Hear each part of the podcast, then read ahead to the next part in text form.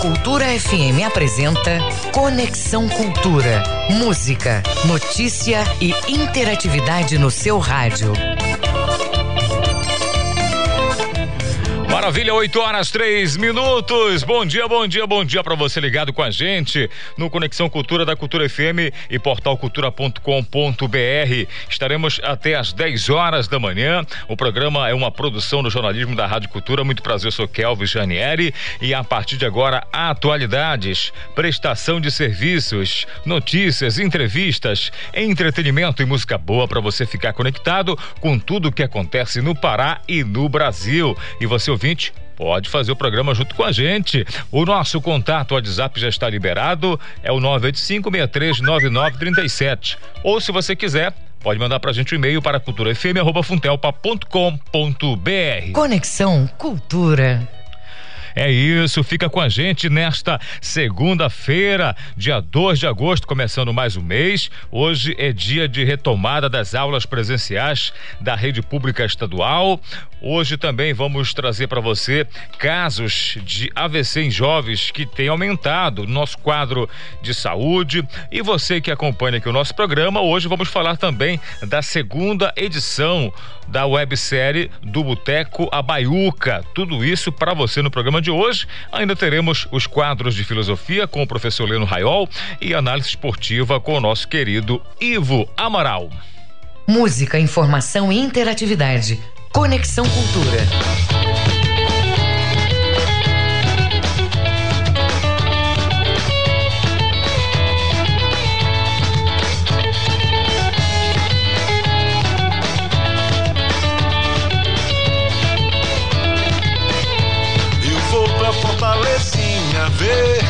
Na praia, na baila da maresia, ver chegando Chico Braga.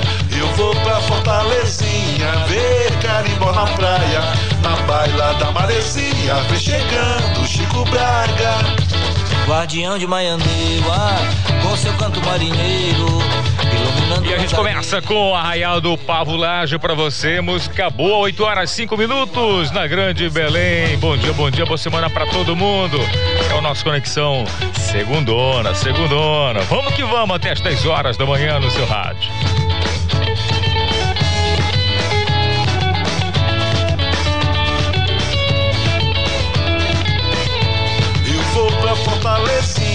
Ver carimbó na praia, na baila da maresia, ver chegando Chico Braga. Eu vou pra Fortalezinha, ver carimbó na praia, na baila da maresia, ver chegando Chico Braga. Guardião de Maiandeua, com seu canto marinheiro, iluminando as areias, candeias lá da praia. Guardião de Maiandeua, com seu canto marinheiro, iluminando as areias, candeias lá da praia. Na dança do carimbó, a saia dela girando, rolando o dia e noite, noite e dia. Na dança do carimbó, a saia dela girando, rolando o dia e noite, noite e dia.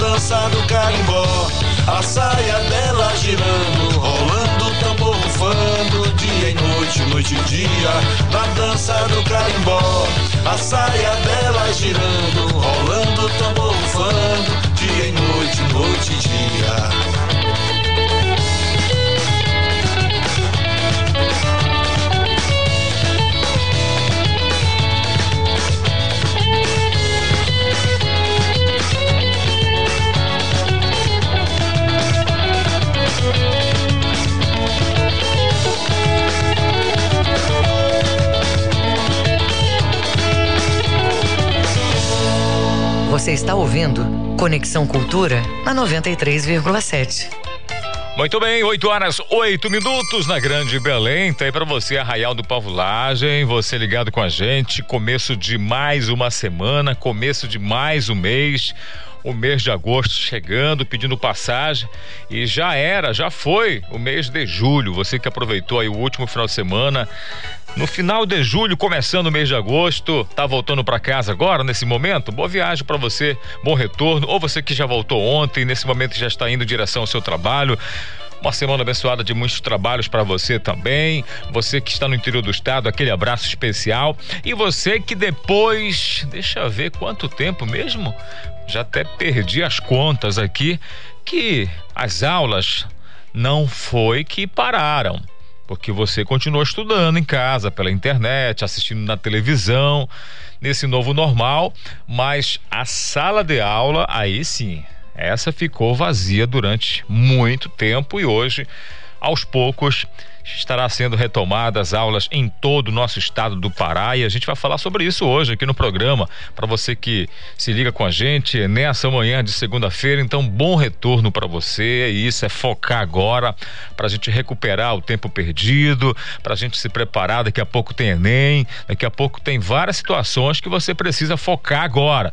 Então, boa sorte, bom retorno para todo mundo. Assim como também é importante você também tomar a vacina que continua aqui na capital Belém, na região metropolitana, nos municípios do interior do estado também.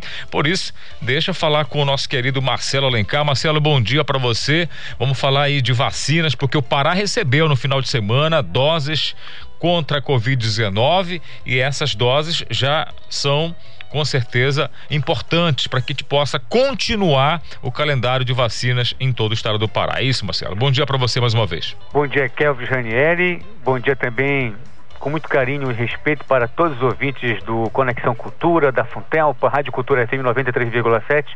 E a gente agradece mais uma oportunidade de estarmos juntos aqui, graças ao grande arquiteto do universo, Jesus Cristo, por nos permitir estarmos juntos aqui em mais uma batalha, em mais um dia, para trazer boas informações aos ouvintes do Conexão Cultura. Kelvis, o Pará recebeu neste domingo, dia 1 a 50 remessa de vacinas contra a Covid-19. São 127.400 doses da Coronavac. A vacina será destinada para aplicação da primeira dose e será entregue para os centros regionais de saúde nos próximos dias. A logística foi feita por vias terrestre, aérea e fluvial e contou, como sempre, com o apoio especialista da Secretaria de Estado de Segurança Pública e Defesa Social, a SEGUP, até agora o Pará aplicou mais de 3 milhões de vacinas da primeira dose e 1 milhão 477 mil vacinas correspondentes à segunda dose de imunização contra a Covid-19. Kelvis, só para você ter uma ideia, a gente sempre explica aqui para os ouvintes do Conexão Cultura, né? O Pará já recebeu 5 milhões 947 mil 240 doses de imunizantes contra a Covid-19, certo? Sendo 1 milhão 756 mil 140 doses da Coronavac Sinovac, 3 milhões 196 mil e 200 doses da Oxford, da Oxford AstraZeneca, 859.950 doses da Pfizer e 134.950 da Janssen. Tá, então, é, esse é o calendário de recebimento das vacinas que o Ministério da Saúde repassa ao governo do estado do Pará, que a gente faz questão de divulgar aqui na Rádio Cultura através do Conexão Cultura na apresentação de Kelvis Ranieri. Sempre é bom os paraenses ficarem atentos aí à quantidade de vacinas que vem chegando para o estado, porque o estado ele recebe e repassa para os municípios que são responsáveis pela vacinação, tá certo, Cláudio? Então daqui a pouco a gente volta com você, porque a questão de vacinação não terminou, as notícias são boas, o Pará já recebeu e daqui a pouquinho a gente vai divulgar ah, o cronograma de vacinação da capital paraense, que Belém já começa a vacinar daqui a pouquinho, mas isso aí é na minha volta é, aqui dentro da programação do Conexão Cultura. Segue no comando Kelvis Ranieri. Daqui a pouco eu retorno com você, Kelvis. Valeu, Marcelo Alencar. Obrigado pelas suas informações. Daqui a pouco te fala de vacinação. 8 horas 13 minutos. Deixa aí com o Calixto dar bom dia pro Calixto rapidamente. Calixto, agora há pouco eu abri o programa falando a respeito da retomada da volta às aulas na rede estadual de ensino e aí a gente começa a exercitar a nossa memória, né? O tanto é tempo que os alunos ficaram sem ter acesso às escolas, claro que continuou via internet, pela televisão, pelos meios de comunicação, mas sala de aula vazia, mas é, a partir cara. de hoje, e aí eu imagino você voltar depois de um tempo, como vai ser esse momento todo e você vai contar pra gente agora como foi que o estado organizou, se preparou para essa retomada gradativa das aulas presenciais na rede estadual de ensino. Muito bom dia, Kelvis. Bom dia aos ouvintes do Conexão Cultura, Reginaldo, Paulão e todas, todos daqui da equipe do Conexão Cultura. Uma segunda-feira abençoadíssima pra gente, né? Muito produtiva, se Deus quiser. Kelvis, eh, vamos falar então da capital porque você sabe que é a locomotiva do Estado. Então, a Secretaria Municipal de Educação, a SEMEC, ela informa que nesta segunda-feira, né, hoje, as aulas na rede municipal de ensino de Belém continuam de forma não presencial. O retorno presencial se dará a partir do dia 1 de setembro de forma gradual e escalonada, com atividades presenciais e não presenciais, o que nós chamamos de modelo híbrido, né? Então, após a imunização completa contra a Covid-19 dos profissionais de educação. Atualmente, só para a gente ter uma ideia, Kelvis, a rede atende a 72 mil, eh, a 72 mil estudantes que estão matriculados em 203 unidades educativas da capital. Ainda no mês de agosto, segundo a prefeitura, por meio da SEMEC, estará promovendo, né, a prefeitura estará promovendo uma ação integrada de saúde e educação nas escolas com a atualização do cartão de vacina das crianças. A educação infantil retoma no dia 1 de setembro, dividida por turno e em grupos de 25% dos alunos em dias alternados na semana. As turmas de meio período retomarão em grupos com um terço dos alunos em dias alternados também. A capital, nós sabemos, é a maior é, cidade, claro, né? uma, uma, uma população, um aproximadamente, aproximadamente 1 milhão e 500 mil pessoas moram em Belém atualmente, segundo dados levantados nos, nos últimos tempos. Então, é claro que nós temos aí a maior população estudantil que está na capital e acontecerá, então, hum, dessa maneira que foi informado nessa segunda-feira pela SEMEC. No caso, você falou aí da rede municipal de rede ensino. Rede municipal de ensino. E eu questionava a questão da rede estadual de ensino, que eu tenho aqui, inclusive, as informações, Calixto. 142 mil estudantes e quase 28 mil profissionais da educação voltam às escolas estaduais nesta segunda-feira. Então, a SEDUC diz uhum. que adquiriu 1,2 milhão de máscaras para distribuição, instalou pias fez sinalizações nas escolas em preparação para o retorno em meio à pandemia no Pará, 142.360 estudantes. Então, portanto, voltando na rede estadual de ensino, nesta segunda-feira, dia 2, o número de profissionais da educação do retorno é de 27.916, sendo 16.388 professores e 11.528 servidores, de acordo com a Secretaria de Estado de Educação, SEDUC.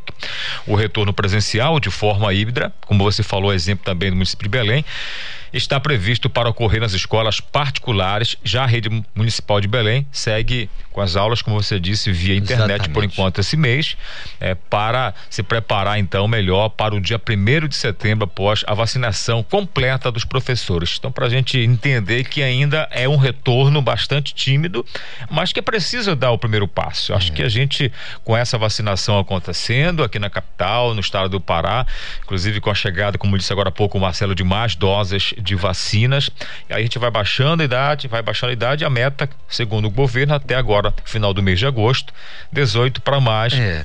Só para o, o, o nosso ouvinte dose. É, entender e a gente também se localizar, Kelvis, é porque assim, a, a prefeitura da capital, assim, é, como todos os municípios, né, a, o ensino fundamental, até o ensino fundamental, é responsabilidade do municipal, né? Sim, sim. Então, como há uma população estudantil bem menor é, em todo o estado com relação, porque aí é só ensino médio. Então, aí eu, eu tenho a impressão que a segurança é maior, né? Já tem um esclarecimento maior, a estudantada é melhor preparada, do ponto de vista físico até, pode retornar agora. E acho que há então um entendimento de que o, é de bom alvitre que no dia 1 de setembro retorne, retorne a, a forma presencial nas escolas municipais. Estamos falando aqui da capital.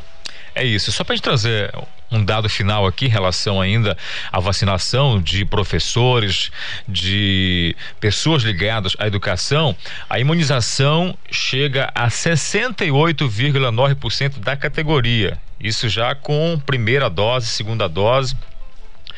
Já a questão né, da, da, da, segunda dose, em relação a uma parcela também desse público, chega a 7,62% dos profissionais. Então, assim, a vacinação também desse público está acontecendo, que também é importante para a segurança desse retorno em relação às aulas na rede eh, estadual de ensino. Então é muito interessante. Só para a gente trazer, olha só, interessante aqui.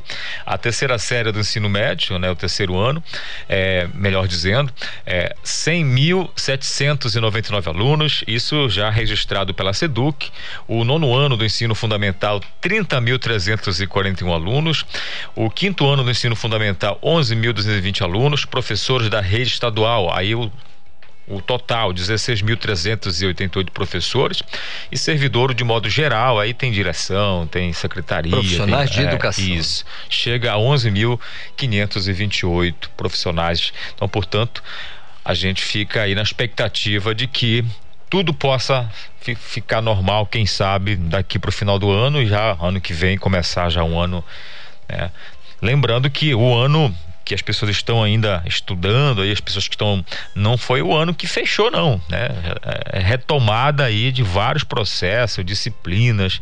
Eu acho que é um ajuste muito técnico e cirúrgico para tentar ver se consegue recuperar o máximo aí né, o que foi perdido aí nesse tempo tem que todo. Ser, né, que tem que tem ter que ser. cuidado e enfim. Mas vamos para frente é, e vamos... fé em Deus.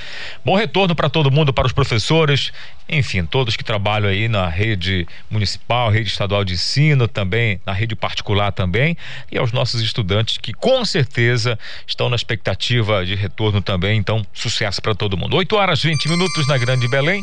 O nosso querido Miguel Oliveira já está na linha com a gente. Só peço para o Miguel para a gente primeiro né, posicionar as damas e daqui a pouco a gente volta e vai falar agora com a Pamela, então, que está com a gente na programação. Pamela, vamos lá, o que, que você traz para a gente de informação?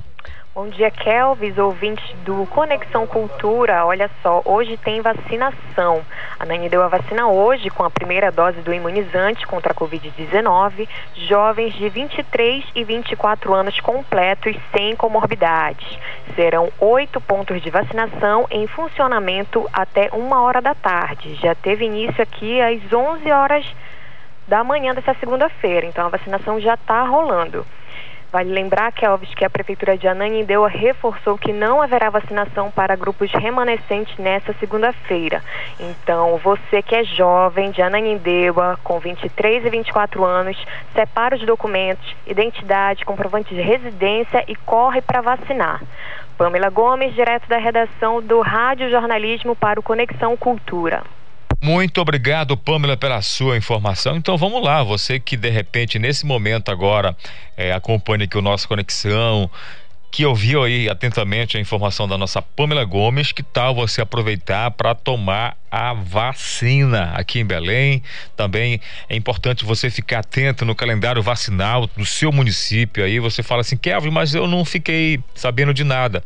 Dê um pulo lá então na Secretaria Municipal de Saúde e pergunte Pessoal, o público que está sendo vacinado essa semana, hoje, e aí vão informar para você melhor. Não perca a oportunidade para você tomar a primeira dose da vacina ou a segunda dose. De repente, se falta você, você se vacinar, fazer a segunda dose, então é importante você fazer isso, tá bom?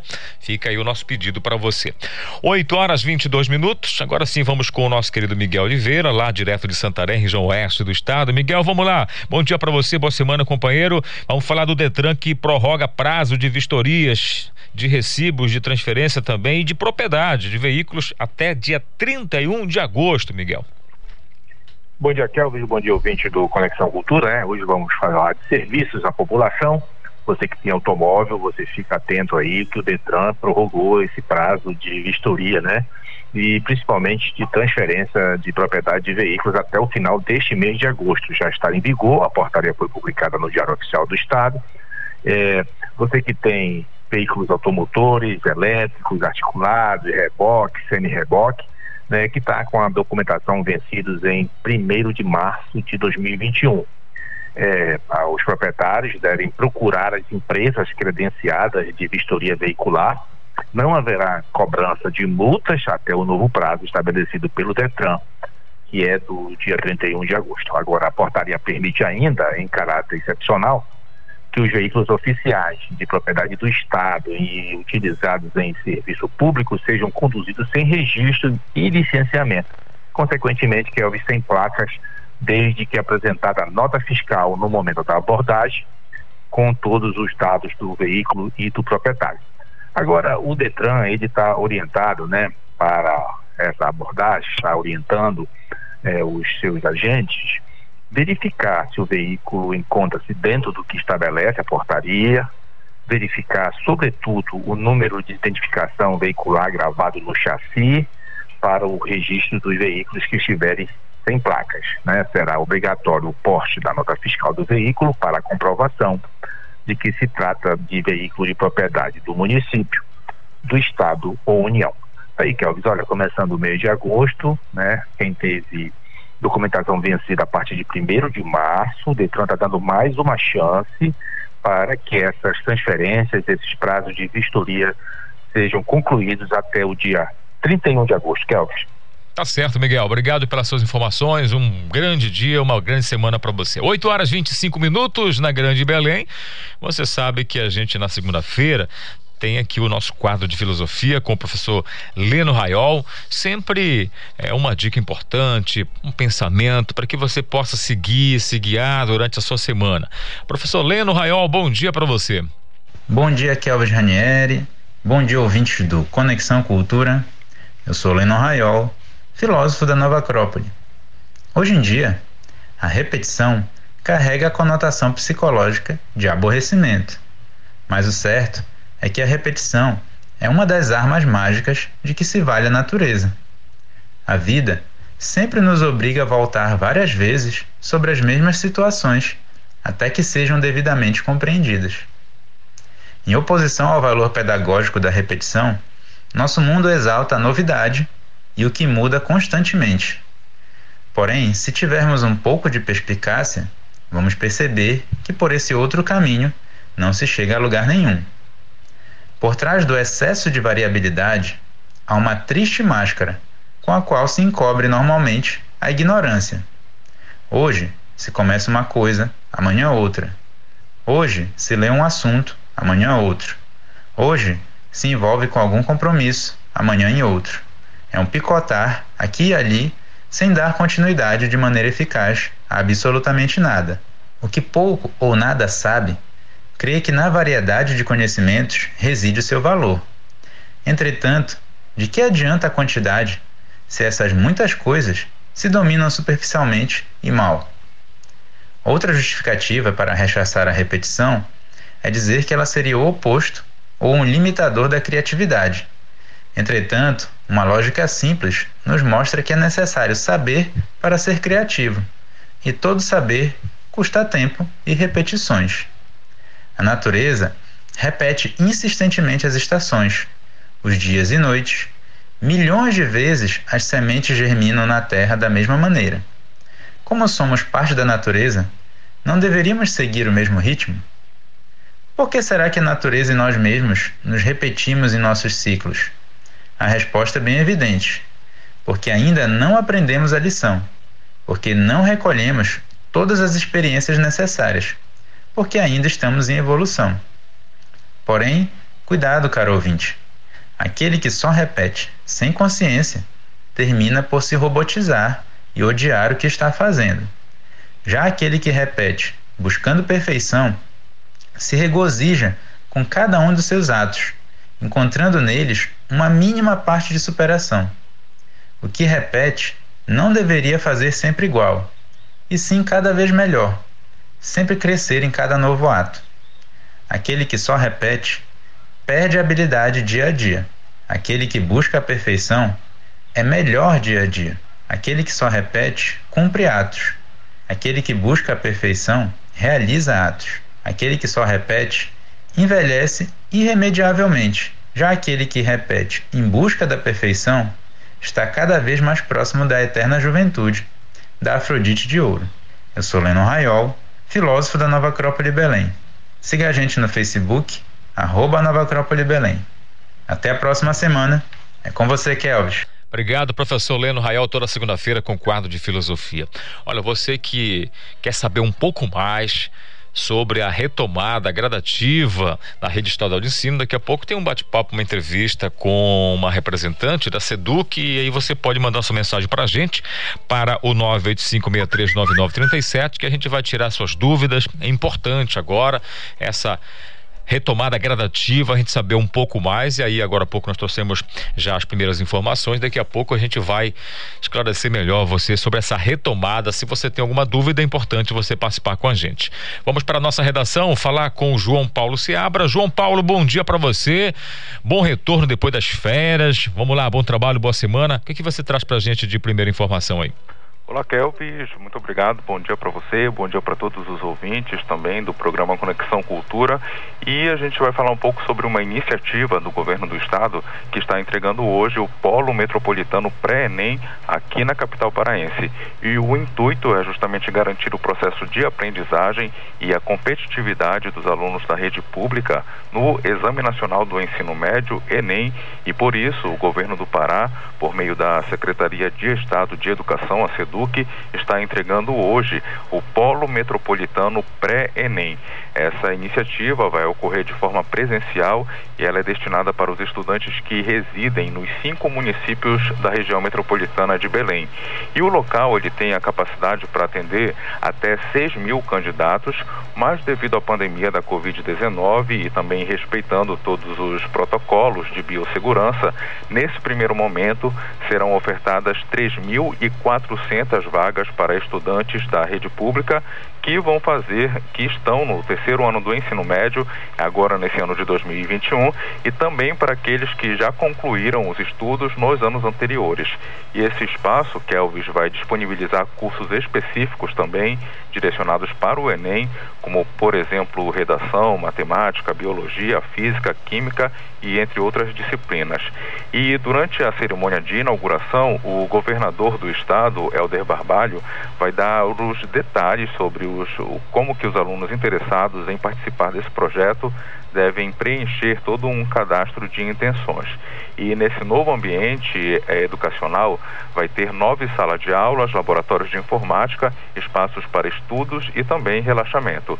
E os participantes vão ter aprendizagens preparatórias durante três vezes por semana, isso de segunda a sábado, em um regime alternado e haverá também é, em todos os turnos, ou, ou seja, da manhã, da tarde e da noite. E as atividades específicas vão ter uma duração de quatro horas e vão ocorrer de segunda a sexta e Kelvis, em parceria com o programa Territórios pela Paz, que é vinculado à Secretaria Estratégica de Articulação da Cidadania, o Polo Metropolitano Pré-ENEM vai ser levado para os bairros que são atendidos pela iniciativa social, ou seja, pelo Ter Paz.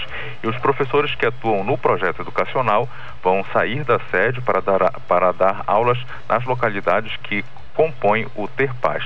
E lembrando então, que esse ato de entrega vai ser na Avenida João Paulo II, número 1867, que fica entre a, as travessas Doutor Enéas Pinheiros e a Pirajá, isso no bairro do Marco. Direto da redação, João Paulo Seabra, para o programa Conexão Cultura, segue no comando Kelvin Janieri. Valeu, João Paulo. Intervalo, já voltamos com mais Conexão Cultura. Estamos apresentando Conexão Cultura. ZYD 233, 93,7 MHz. Rádio Cultura FM, uma emissora da Rede Cultura de Comunicação. Fundação Paraense de Rádio Difusão, Rua dos Pariquis, 3318. Base operacional, Avenida Almirante Barroso, 735, Belém, Pará, Amazônia, Brasil.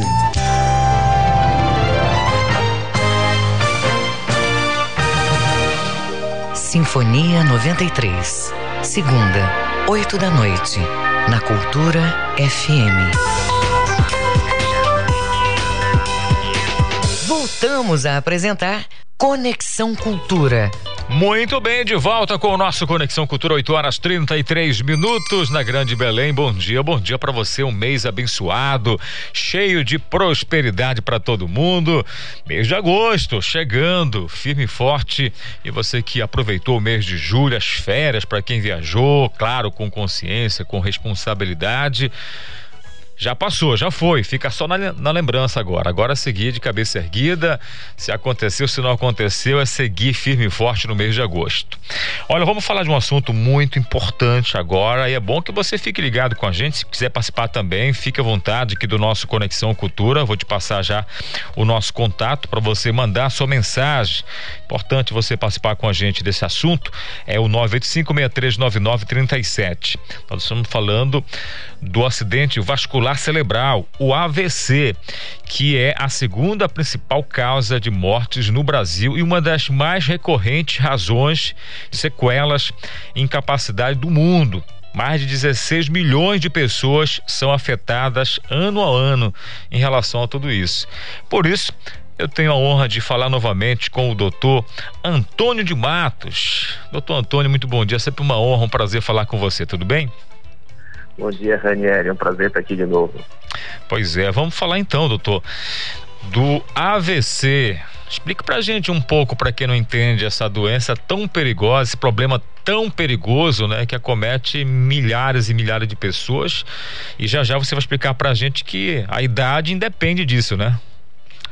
Sim, Ranieri. Bem, o AVC, ele, ele, é, ele consiste no quê? Ele consiste numa alteração, uma dificuldade nova, súbita, né, uma dificuldade de mexer um braço, uma dificuldade de mexer uma perna, uma dificuldade de se movimentar, determinada pela falta de sangue ou pelo sangramento dentro do cérebro. Né? Então, o, o paciente experimenta os sintomas decorrentes dessa alteração que a gente chama de vascular. E isso determina uma incapacidade nele, né? Um paciente que estava movimentando os quatro membros, deixa de movimentar um membro, seja um braço, seja uma perna, seja ambos, ou então começa a ter dificuldade de falar, né, não consegue nomear objetos, não consegue conversar. Isso, lembrando sempre, tem a característica súbita. E, enfim, é uma, é uma doença que determina extrema incapacidade, que mais nos, nos dói como neurologistas, como médicos, é que ele é evidentemente prevenível, né? A gente controlando fatores de risco como obesidade, pressão alta, diabetes, evitar, né, não fumar, na verdade, e praticar exercícios físicos, sempre, lógico, tudo isso alinhado a uma alimentação balanceada, nos protege de uma forma bem segura desses eventos e, infelizmente, eles são bem frequentes na nossa realidade, como você falou, uma das principais causas de morte e de incapacidade no mundo. Uma pena, né, doutor? Porque, como você disse, e vocês sentem muito, vocês que trabalham nessa área, são especialistas, de que pode ser prevenida, mas, ou prevenido, mas, infelizmente, tem muitas pessoas que esquecem desse detalhe de se cuidar. Aí eu falei em relação à idade. A gente sabe que, né, pela lógica, as pessoas com mais idade né, tendem a, a, de repente, passar por esse problema. Mas Ultimamente, assim, pelos estudos que vocês vêm acompanhando, pelas pesquisas e os casos que acontecem, também o público mais jovem né, vem acometido desse problema de saúde. Como é que está essa proporção, doutor? A, a grande, grande público né, da, que apresenta acidente vascular cerebral são os acima de 55 anos. Porém, tem notado de uma forma crescente o aumento de acidente vascular cerebral abaixo de 55 anos muito pelo, por esses fatores que eu comentei com você, a obesidade infantil, que já começa a ter alterações desde cedo no indivíduo, né? O tabagismo, a pressão alta, a diabetes. E também por outras causas, que nós não podemos esquecer que o AVC também tem causas atípicas, né? Eu faço um consultório no SUS, no Hospital de Servidores, que ele é direcionado única e exclusivamente a pacientes com AVCs. E lá a gente consegue descobrir que, por vezes, arritmias, alterações cardíacas e até mesmo agora, com a pandemia, uma infecção por Covid pode ser um dos responsáveis por um, um AVC nesse paciente. Então, realmente, o, alguns fatores novos vêm se apresentando, lógico, com o avanço da medicina, avanço diagnóstico, mas com certeza os hábitos de vida dos jovens de hoje são muito piores do que os jovens de 60 anos atrás, né? A gente tem a obesidade, o tabagismo e o não controle de fatores de risco de uma forma bem mais marcante, né? E a questão da alimentação, também o acesso a alimentações pobres, no sentido de alto conteúdo de gordura, muito teor de carboidrato e com conteúdo de fibras muito pouco baixo, né? Faz com que a gente tenha alterações que previamente eram vistas nos idosos, sendo vistas no adulto jovem, quem sabe. Pois é, doutor. Aí a gente volta naquela máxima lá atrás, onde você colocou que é com muita tristeza que vocês conseguem né, visualizar essa situação, uma vez que é preciso a gente ter consciência, se cuidar, cuidar da nossa alimentação. E aí entra um fator que nós estamos há mais de um ano com essa pandemia ainda, doutor, e muita gente ficou em casa. E aí vem aquela questão da ansiedade, você acaba comendo mais, você acaba não praticando aquela atividade que você vinha praticando. Teve esse momento aí bastante tenso. Isso, querendo ou não, chama atenção para vocês para esse tipo de risco acontecer com uma, de uma vez assim, de uma forma mais evidenciada, né? Sim, é, há um tempo atrás eu até fiz uma abordagem sobre esse tema é, nas minhas redes sociais, que a gente chama isso de terceira e quarta onda. Primeira e segunda onda são decorrentes da doença si, do vírus, né? Se modificando, se adaptando, infectando mais pessoas. Enquanto que a terceira onda é a descompensação daquelas doenças previamente tratadas, né? A diabetes do paciente, a doença renal crônica, a obesidade, eles vão deixar de ser tratados e a quarta onda, a gente entende como fatores psicológicos associados à pandemia, né? Depressão, é, a questão também do delírio é, de ansiedade pós-trauma. Então a gente tem esses dois fatores que juntos são extremamente danosos à saúde como um todo. Creio que se chamar um cardiologista para conversar, ele vai te dar pontos negativos também no que diz respeito a, ao coração e assim como um psiquiatra vai te falar que a saúde mental piorou muito. Então, realmente, essa terceira e quarta onda, que a gente chama, ela, ela é extremamente danosa à saúde como um todo. Não é à toa que os nossos consultórios, logo após esse período de lockdown que a gente experimentou novamente esse ano, são lotados de pacientes, por vezes não conseguem atender a demanda que surge porque todo mundo procurando ao mesmo tempo. Estavam trancados em casa sem poder se cuidar. Ou seja, realmente é muito danoso e, e a gente colhe um pouco os frutos desse ambiente totalmente inóspito criado pela, pela pandemia. Complicado, muito complicado, doutor. Doutor, uma perguntinha aqui para você esclarecer para a gente que ainda tem muitas pessoas na dúvida. É, primeiro, como prevenir, você já explicou muito bem, mas eu queria que você reforçasse para a gente. A prevenção é fundamental para qualquer tipo de problema de saúde, com certeza.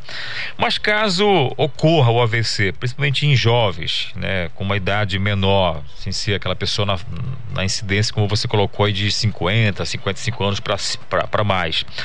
É, é reversível, doutor, para quem de repente é cometido, fazendo um, um bom tratamento, fisioterapia para retomar a normalidade? Muito boa pergunta, Daniela. Ah, assim, o paciente que apresenta essa alteração de forma súbita deve procurar imediatamente o pronto atendimento, seja ele no hospital privado ou no público, né? Ah, existem medicações e até mesmo cirurgia minimamente invasivas que a gente chama é, de hemodinâmica, né? Que a gente faz tipo pelo cateterismo, igual a cardiologia, né? A gente vai com catéteres até o cérebro e retira esse coágulo que está entupindo o vaso, né? Isso é uma, é uma coisa extremamente importante, trouxe melhora funcional aos pacientes, nós já temos disponível em Belém, porém depende muito do tempo de chegada do paciente. Se o paciente demorar mais que, que 6, 12, 18 horas, cai muito por terra a chance de melhora ou de possibilidade de tratamento. Enquanto que se ele chegar até 4 horas e meia, ele consegue ser tratado de uma forma bem, bem, digamos, eficiente segura, fazendo que ele retorne, em algumas vezes, sem déficit algum para suas atividades de vida diária, né? Então nós temos tratamentos sim, o, logicamente a prevenção é o melhor tratamento, mas caso isso ocorra, procure imediatamente um pronto-socorro, um pronto atendimento especializado. E caso você já tenha tido o AVC, não conseguir, infelizmente, receber esse atendimento, ou no seu caso particular, o tratamento não estava indicado, ah, existe uma série de exames que a gente chama de prevenção secundária, que a gente vai fazendo esse paciente para diminuir a chance que ele tenha um novo AVC, porque quem teve um AVC, ele tem uma chance de quase duas vezes maior de ter um novo evento. Então, a gente tratando essas causas alteradas, a gente diminui a recorrência. Muito bem, doutor, muito bem, muito bem explicado. A gente né, super agradece já a sua é, participação aqui no programa. E para finalizar, doutor, você falou lá no início, a gente vem falando muito dessa prevenção. E eu queria que a gente voltasse nesse, nesse assunto novamente, porque assim, nesse momento agora muita gente está ouvindo o programa, a nossa audiência, nesse momento, o pessoal que está indo para o trabalho, de repente no trânsito. E aí a gente meio que confunde alguns problemas de saúde, mas Queria que você fosse mais né, direto e objetivo didático em relação ao sinal. Ah, eu senti um negócio aqui, acho que isso aqui tem que correr no médico porque tô, não tá legal, tá estranho isso. Esse é o caminho? E o que, que seria para a gente não fazer essa confusão desse, desse sentir, né? De, ah, tá doendo meu braço aqui, tá formigando aqui alguma coisa aqui, tô sentindo isso. Fale pra gente aí. Perfeito, perfeito, Ranieri. É, bem, de uma forma sucinta, qualquer dificuldade nova de mexer um membro, qualquer dificuldade visual, tanto que de ver, nova, súbita, qualquer dificuldade de se comunicar súbita, deve procurar imediatamente o pronto-socorro. Digo pronto-socorro, pronto-atendimento, serviço de urgência, é, caso dificuldade de acesso, ligue para o SAMU. Então a gente tem um mnemônico, né, que é uma, uma frasezinha para ajudar a gente a não esquecer, que chama-se SAMU. O S do SAMU de sorriso, o A do SAMU de abraço, o M do SAMU de música. E o U do SAMU de urgência, ou seja, incapacidade de sorrir, abraçar ou, ou citar um trecho de uma música que lhe pedem, você deve contactar o serviço de urgência. Então a palavra SAMU nos ajuda a lembrar de, de procurar urgência e, e do, dos sintomas que o paciente deve é, devem, prestar atenção né, em Certo, doutor. Perfeito, maravilha. Tá ouvindo a gente, doutor? Alô? Acho que a gente Doutor, você ouve a gente? Estou ouvindo bem, Raniel. Agora, agora, perfeito. Não, que deu uma pequena travadinha aqui e a gente retomou já então a conexão. Veja se está correto aqui esses dados para a gente finalizar aqui a nossa conversa, sempre muito boa, falando de saúde, ainda muito mais interessante esse assunto que a gente sabe que é preciso falar mesmo, se cuidar. Das pessoas afetadas, cerca de 70% têm algum prejuízo facial, funcional, melhor dizendo. E 30% encontram dificuldades de locomoção. Essas sequelas então preocupam, é isso aí. Então, só para a gente repetir aqui, 70% tem algum prejuízo é, funcional e 30% encontram dificuldade de locomoção. É isso? Tá, tá correto esses dados? Doutor? Oi, Ranieri, me ouve bem? Perdão. Agora sim, agora sim. Você conseguiu entender o que eu consegui, perguntei? Consegui ouvir bem, sim. Então. É mais uma questão do meu microfone aqui. Sim, sim. É, é, e compre, é, está totalmente correto as informações que você trouxe. É, a maioria dos pacientes realmente apresenta sintomas, a minoria tende a ficar assintomático e, e realmente a gente combater essa doença de uma forma ativa nos, nos traz muitos benefícios, tanto para a saúde pública quanto para a independência de cada indivíduo.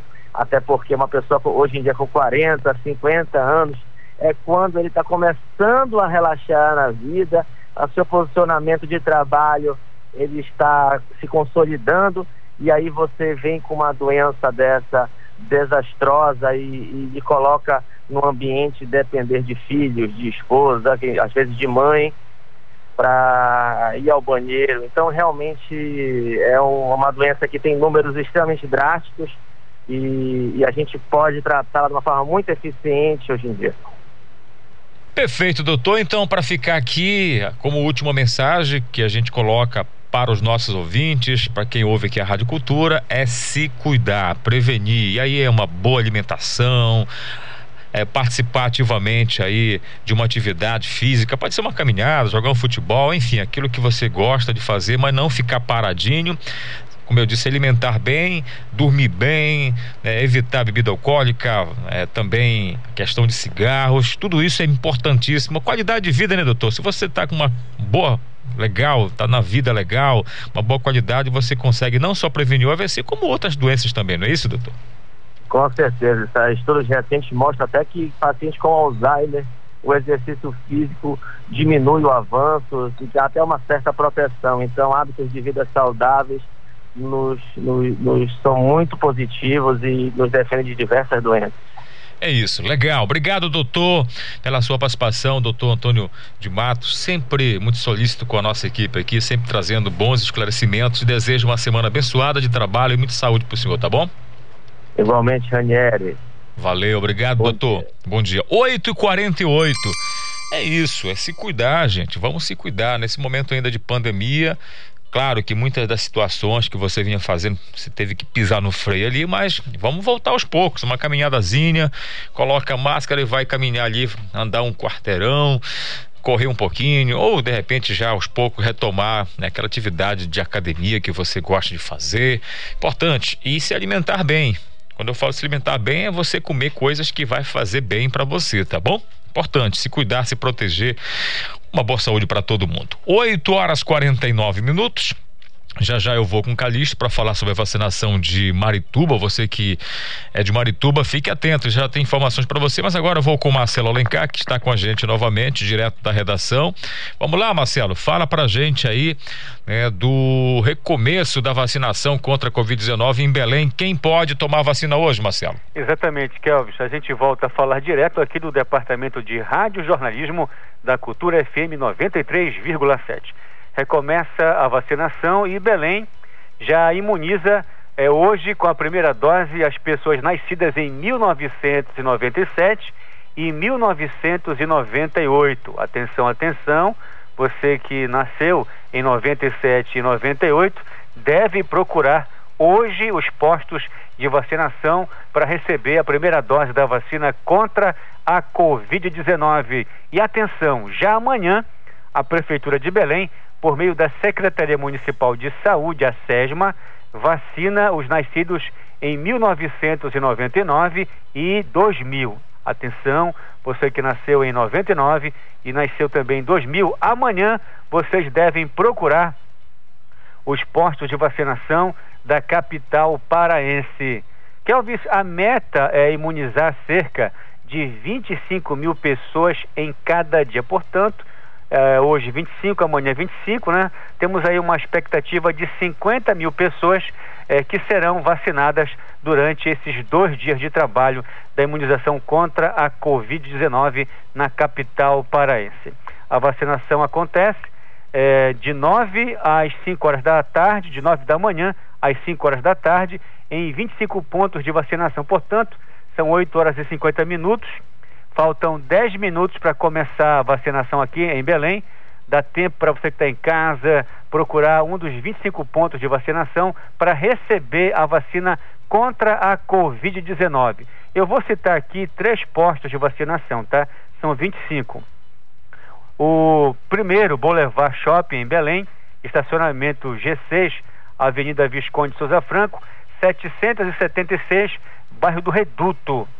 É, o segundo, Casa de Plácido, anexo do Centro Social de Nazaré, ao lado do estacionamento da Basílica de Nazaré.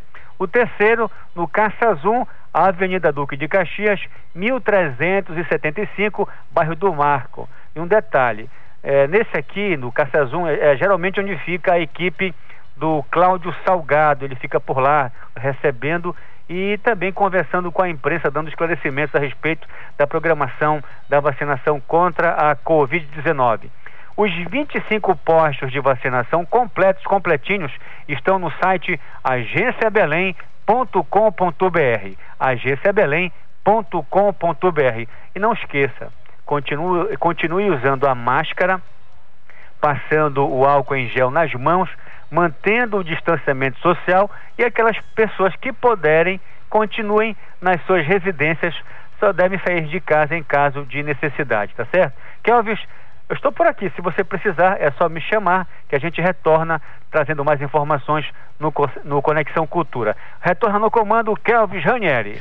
Valeu, Marcelo. É isso. Vacina boa é vacina no braço. Então vamos lá, galera. Você que está nesse momento, nesse público chamado pela Prefeitura de Belém, que tal você buscar um dos pontos de vacinação nesta segunda-feira e tomar vacina? Tomar vacina. Deixa então voltar com o Calixto. Isidoro Calixto, vamos falar então da vacinação em Marituba. Jovens de 28 a 20 anos serão vacinados contra a Covid nesta semana. Conta Ver, pra gente. Verdade, Kelvis. Acontece assim. A Prefeitura de Marituba, todo mundo sabe, é a Grande Belém. Então, os jovens de 28 a 20 anos serão vacinados pela, com a primeira dose da vacina contra a Covid-19 essa semana. E como é que acontece? É simples.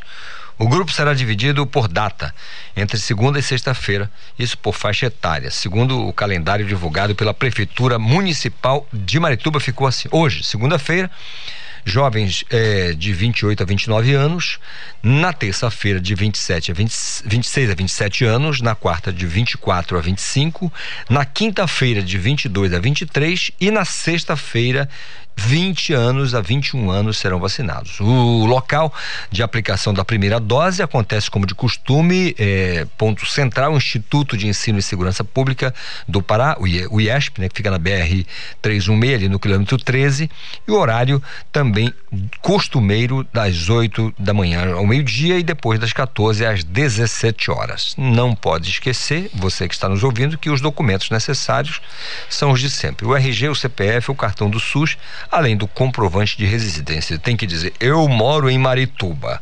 Aqui está a prova e aí você toma dose. É isso, então vamos vacinar a Marituba também. Você no seu município, vou reforçar mais uma vez. Você no seu município, se você não teve acesso aí à informação da sua prefeitura, no caso da Secretaria de Saúde, muito importante você então ir lá até a Secretaria Municipal de Saúde ou vai num posto de saúde lá da, do seu bairro e fala assim: olha, como é que anda o calendário de vacinação? Qual é, é o público? Qual é a idade que estão vacinando essa semana? Para você se informar melhor. Se não chegou no seu celular, de repente você não tem acesso à internet, para você não passar batida. É importante tomar a vacina. 8h55, deixa eu falar com a Daiane Balbinot, dar o um bom dia para ela, desejar para ela uma boa semana, um bom mês.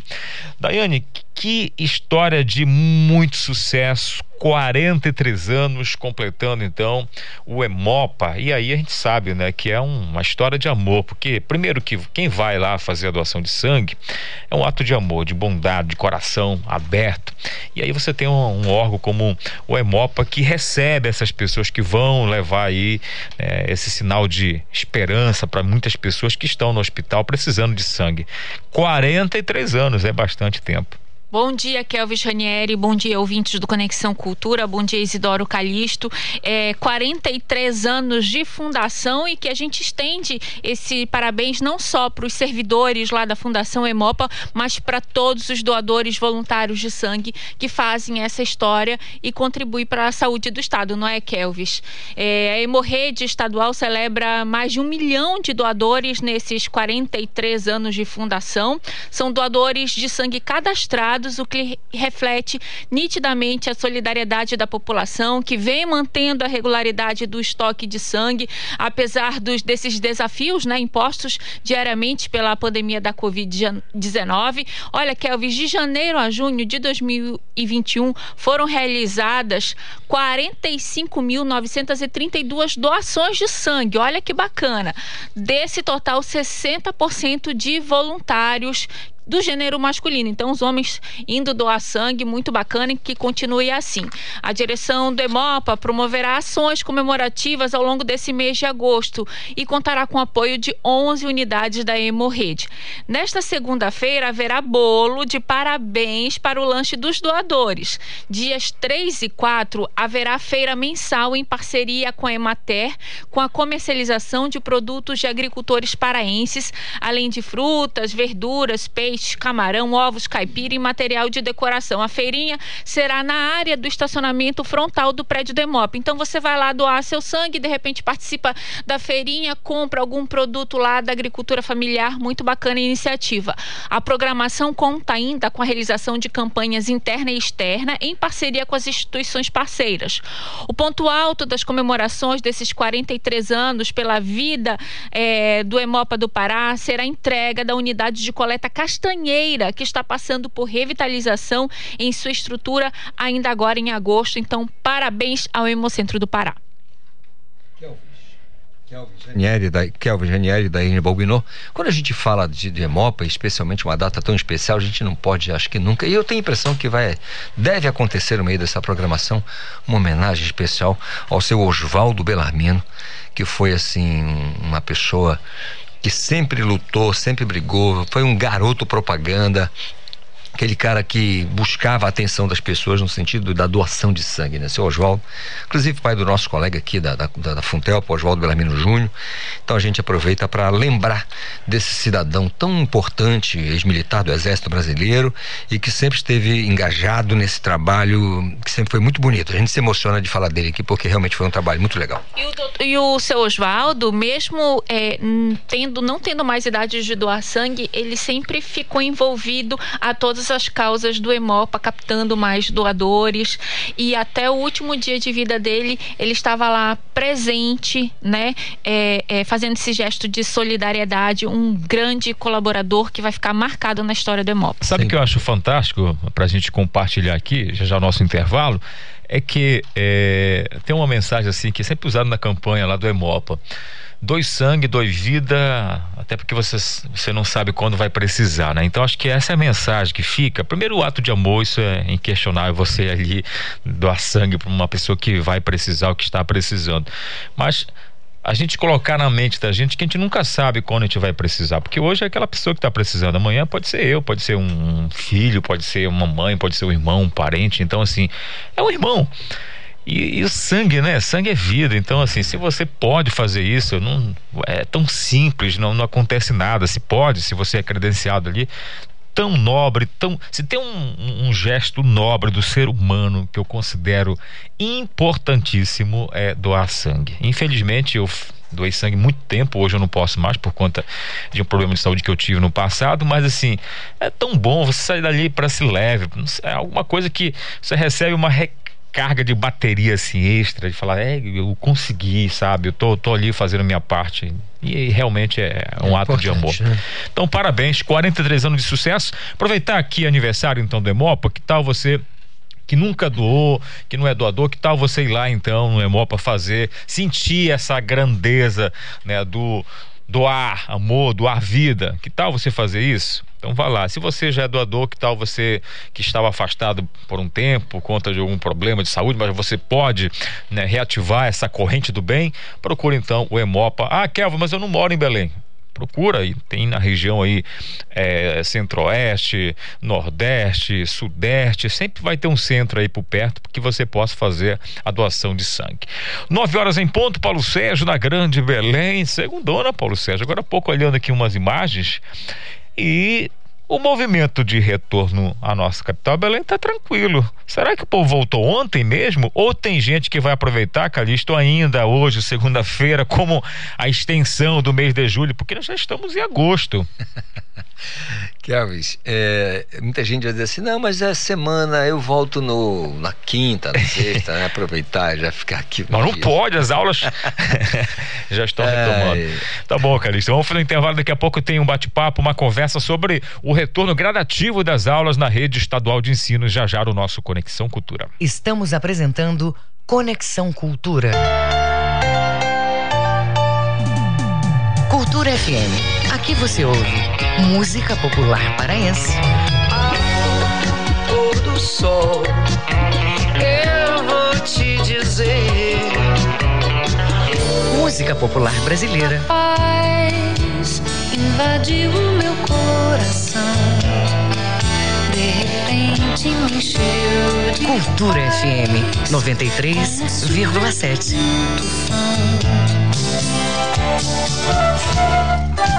ZYD 233, 93,7 MHz. Rádio Cultura FM, uma emissora da Rede Cultura de Comunicação. Fundação Paraense de Rádio Difusão, Rua dos Pariquis, 3318. Base operacional, Avenida Almirante Barroso, 735, Belém, Pará, Amazônia, Brasil. Voltamos a apresentar Conexão Cultura. Muito bem, de volta com o nosso Conexão Cultura, 9 horas 2 minutos, na Grande Belém, 9 e 2. E aí, tá tudo bem com você? Que maravilha, então. Prazer, um prazer muito grande ter você com a gente. Você que acompanha aqui a nossa programação. E vamos que vamos, né? Daiane Moino voltando com a gente aqui. Vamos lá, Daiane. Conta pra gente o que, que você traz agora de informação para os nossos queridos ouvintes, a nossa audiência. É porque a partir de hoje, Kelvis, a Companhia de Saneamento do Pará inicia a campanha Conta com a Cozampa para a negociação de débitos em todos os 53 municípios paraenses atendidos pela companhia. Os descontos, Kelvis, chegam a 95% do valor integral do débito e os parcelamentos podem ser feitos em até 120 meses com parcela mínima de 50 reais. Então, olha só a oportunidade de você que tem débitos com a, tem débitos com a companhia ir lá procurar um local de negociação e fazer essa negociação e ficar tranquilo com a consciência mais tranquila, né? A é. gente sabe que o momento é bem difícil. Olha só, cada caso será analisado individualmente. Os clientes que optarem pelo pagamento à vista ainda terão 30% de desconto. Olha só que bacana. Para negociar, são necessários os seguintes documentos. Atenção, prestem atenção.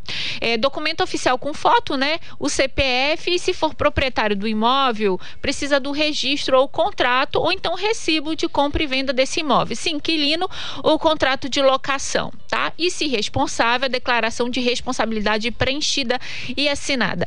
As negociações poderão ser feitas nas lojas de atendimento da COSAMPA no horário de 8 da manhã até as 5 horas da tarde, de segunda a sexta-feira. Todos os pontos de atendimento estão disponíveis no site da COSAMP. Então, uma grande oportunidade nessa semana para participar dessa campanha Conta com a COSAMPA. É isso, aproveite então esse momento, como disse a Daiane importante de crise, onde você perdeu parte da sua renda, está devendo, e não é só a conta de água não que acumulou aí, cartão de créditos, uma série de outras situações. É, mas a gente sabe que água e energia são essenciais, sim, né? Sim. Então gente, o consumidor ele prioriza algumas contas. Então se tem oportunidade de fazer essa negociação, de estender um pouco, de ter um super desconto de 30% se pagar à vista ou de 95% do juro se negociar, é muito importante lá e não deixar perder perder essa oportunidade. É, porque se cortar água aí, meu amigo, já viu, vai dar problema. 9 horas e 5 minutos, estava acompanhando aqui no G1 agora há pouco e a gente fica preocupado com esse tipo de acidente. Um ônibus invadiu uma concessionária de veículos e ainda se chocou contra o muro da Agência Nacional de Mineração aqui na capital Belém. O caso ocorreu na madrugada do último domingo, portanto, ontem na Almirante Barroso, entre Lomas e Angostura, no bairro do Marco. O acidente teria ocorrido por volta das 4h30 da manhã Duas pessoas ficaram feridas. O acidente envolveu um ônibus particular e dois carros de passeio. De acordo com testemunhas, o ônibus teria avançado a preferencial pela pista do BRT e colidiu com o primeiro carro. Em seguida, atingiu um segundo veículo estacionado e depois invadiu o prédio da concessionária e bateu no muro então da agência aí de mineração. O Corpo de Bombeiros Militar do Pará e também a Coordenação Estadual de Defesa Civil informou que foram chamados duas viaturas, uma de resgate e outra de salvamento. E eles conseguiram fazer um trabalho no local onde duas vítimas foram identificadas. Uma delas foi encaminhada ao atendimento médico pela unidade de resgate da corporação e a outra foi conduzida pela unidade do SAMU, Aí, portanto, acidente, a gente vê que sempre tem uma imprudência. Nesse caso, nessa colisão poderia ter sido evitada. Então, vamos ter cuidado, prudência no trânsito é muito importante que a gente possa é, ter bastante cuidado nesse momento aí, aonde não se pode, não se deve brincar no trânsito. Olha, daqui a pouco a gente está tentando aqui contato com a Seduc, você que né, de repente quer saber um pouco mais, quer tirar sua dúvida em relação a essa retomada gradativa das aulas na rede estadual de ensino, você manda mensagem para a gente para o 985 639937, eu vou repetir. Anota aí, 985-639937, ou você pode mandar e-mail para a gente para culturafm.com.br para você que se liga com a gente, ficar atento aí e fazer a sua pergunta. Importante. Tem mais notícia, Dani, pra gente? Sim, sim, Kelvis. Você sabia que 77 mil usuários passaram pelo terminal hidroviário de Belém durante essas férias de julho? Muita gente, né? Bem diferente do que a gente viveu no ano passado. Esses números foram divulgados na manhã desta segunda-feira pela Companhia de Portos e Hidrovias do Pará, CPH, que administra o espaço. Os destinos mais procurados foram, você sabe? Porto do Camará, Soure, Salvaterra, Ponta de Pedras. Marajó, né? Todos na ilha do Marajó. De acordo com o balanço da companhia, em julho deste ano foram registrados 77.314 usuários, com 641 viagens entre embarques e desembarques de passageiros. Somente no último final de semana foram contabilizados 6.468 passageiros entre sexta-feira e domingo, dia 1 de agosto. No ano passado, registrou a presença de 49.916 usuários em julho. Olha só a diferença. Foram 468 viagens no total, das quais 237 foram embarques e 231 foram desembarques. Os destinos procurados em 2020 foram os mesmos destinos buscados este ano deste ano todos no arquipélago do Marajó. Então a gente vê aí esse crescimento. Isso significa que a nossa vida está voltando ao normal. Pois é, o problema é que a preocupação, mesmo com o bandeiramento da N verde para algumas regiões do estado do Pará, isso não quer dizer que você tem que fazer festas, né, com um público exagerado. É, mas aí acompanhando fica o, uma o cidade... alerta é, só uma observação, eu, eu, eu fiquei acompanhando as redes sociais, sites, neste final de semana e observei várias prefeituras do interior do estado realizando shows é. aos finais de semana. Em eu, praça, eu identifiquei é, Cametá, Salinas ocorre é, todo final de semana estava ocorrendo festas em Salinas e o que eu sei do decreto estadual, me corrijam se eu estiver errada, que a liberação é, é até é, é, é, eventos com até 300 pessoas. E certamente nesses eventos, nesses shows, não tinham só 300 até pessoas. porque não é numa sede. Era muito mais. Não Exatamente. é no local onde você tem ali uma porta eventos, que entra e vai. Eventos particulares, eventos realizados por prefeituras. Então, eu acho que o Ministério Público precisa ficar atento a isso, observar e evitar que esses shows é, é, sejam realizados. E não ir punir depois que já foi realizado, que já houve a disseminação do coronavírus, porque eu só observava pessoas sem máscaras. Pois é, e aí é preocupante porque a gente está tentando sair aos poucos disso tudo. Aí imagina, uma praça pública, uma praia né, aberta, e você bota lá um, uma banda, nada contra os artistas, estão fazendo o trabalho deles ali.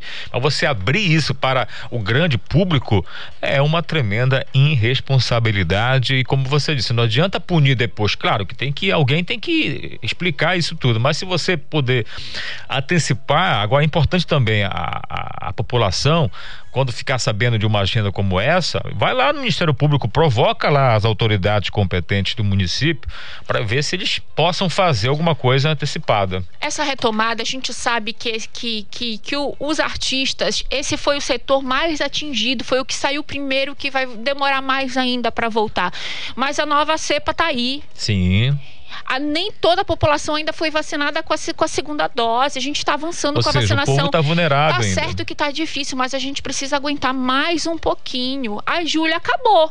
Mas e aí? A gente vai ver o resultado dessa irresponsabilidade toda agora em agosto. Vamos ver essa conta, porque foi assim que aconteceu Ano passado, final do ano, as pessoas, ah, eu preciso sair, passar o Réveillon fora, eu preciso curtir. Quando foi em janeiro, começou a conta a chegar. Infelizmente, continua as pessoas morrendo, mesmo com uma proporção menor, 700 é, pessoas, mil e poucas pessoas, mas são brasileiros. Se fosse uma vida, já era cruel demais. 9 e 11. Agora vamos falar de coisa boa, que falar de esporte, esporte no nosso Conexão. Esporte. Começo com Manuel Alves com as notícias do esporte olímpico. Manuel, bom dia para você. Muito bom dia, Kelvis. Bom dia, ouvintes do Conexão. A SMAC estreia hoje na Taça Brasil de Futsal Adulto Masculino da Primeira Divisão, que vai até sábado em Fortaleza, no estado do Ceará. A equipe paraense é dirigida pelo técnico Elcio Souza e está na mesma chave de Leôncio da Bahia, Ceará, Renascença do Piauí e o Vivaz de Roraima. A estreia das MAC hoje vai ser às 7 horas da noite contra o Ceará. A luta dessas equipes é para conseguir chegar entre os dois melhores para subir para a divisão especial, que é a elite do futsal brasileiro. Com isso, nós fechamos a nossa participação no Conexão de hoje, que segue com a sua apresentação, Kelvis Ranieri, aqui pela 93.7 Rádio Cultura FM. Valeu, querido Manuel. Deixa aí com o Ivo Amaral, já com a gente, mais uma semana. Ivo, bom dia para você, tudo bem? Bom dia, Kelvis. Um final de semana com vitória dupla de Remy Paysandu, né? Um alívio para o futebol do Pará ainda que a gente possa ter alguma preocupação quanto ao futuro das duas equipes, mas de qualquer maneira duas vitórias que desviaram a atenção, sobretudo que existia lá pelo lado da Coruzura.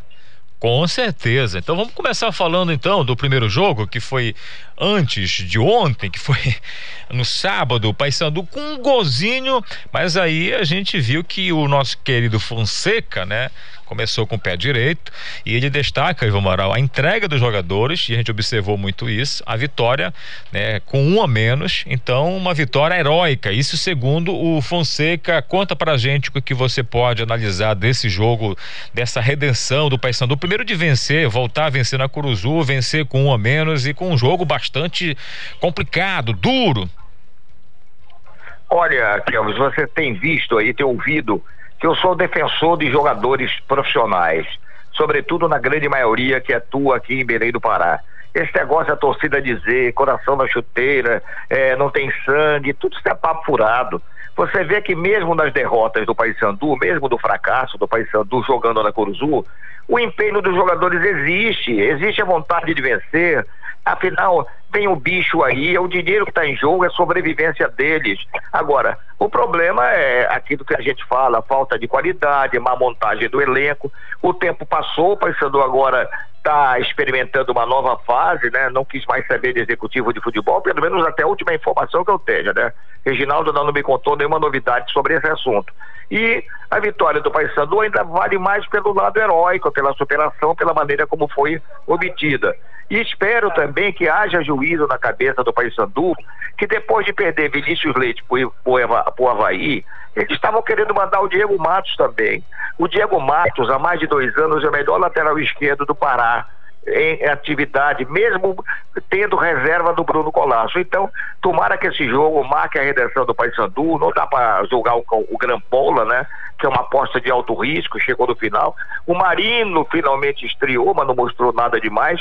Enfim, que pelo lado moral o Paysandu cresça da competição depois de uma vitória que pelas circunstâncias realmente, como você falou, pode ser considerada heróica. Com certeza, Ivo Moral, e aí essa vitória do Paysandu né, na Série C colocou o Paysandu então no G4. Olha só como é importante, Ivo, uma vitória, hein? uma vitória maiúscula, assim, mesmo com um a zero, mesmo com a situação né, que foi o jogo contra o Tombense. Então o Paysandu conseguiu com essa vitória 16 pontos e ficou ocupando a terceira colocação, então, da rodada, 16 pontos. Então o Paysandu ali empatado, inclusive com o Botafogo da Paraíba, que também tem 16 pontos. E o Volta Redonda, que está em primeiro, tem 17. Então tá bem embolado ali. Claro que o, quarto colocado, o G4, fecha com o Ferroviário, Ivo, que tem 16. Então tá embolado, mas a vitória realmente né, foi de muita expectativa para o torcedor, que queria uma vitória em casa, mas também trouxe esse saldo positivo é, do Paysandu. Eu queria que você destacasse um desses jogadores que você sentiu, né, que de fato é essencial. Claro, todo elenco é importante nesse nesse processo todo. Mas um desses jogadores que você falou assim, olha, por exemplo, é, esse jogador aqui né, merece de fato, você já falou, os jogadores de casa, né? Os locais. Diego aqui. Matos. Isso. É. Esse jogador que você destacaria como como ficar assim de olho, que ele possa ser um, ter um tratamento hum. melhor? Olha, o Diego Matos é um excelente lateral, isso ele já provou. E até um jogador que é meio um coringa. Quantas vezes você já viu durante a partida o Diego Matos ser escalado pelo meio campo?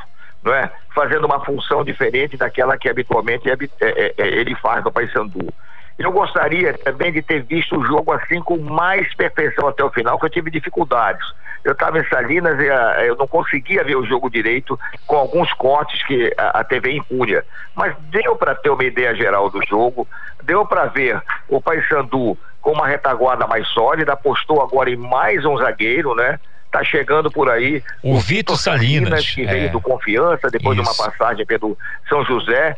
Enfim, o problema é o Paysandu se acertar no meio-campo, né? Experimentou o Marino pela primeira vez, jogador veterano de 35 anos, finalmente fez a estreia, não mostrou nada demais. Enfim, eu acho que o Roberto Fonseca, pelo menos, ele chegou com a confiança da galera do Paysandu, coisa que o Vinícius Eutrópio, que foi rejeitado desde que foi anunciado, não conseguiu conquistar e também na prática não mostrou nada como treinador aqui em Belém do Pará.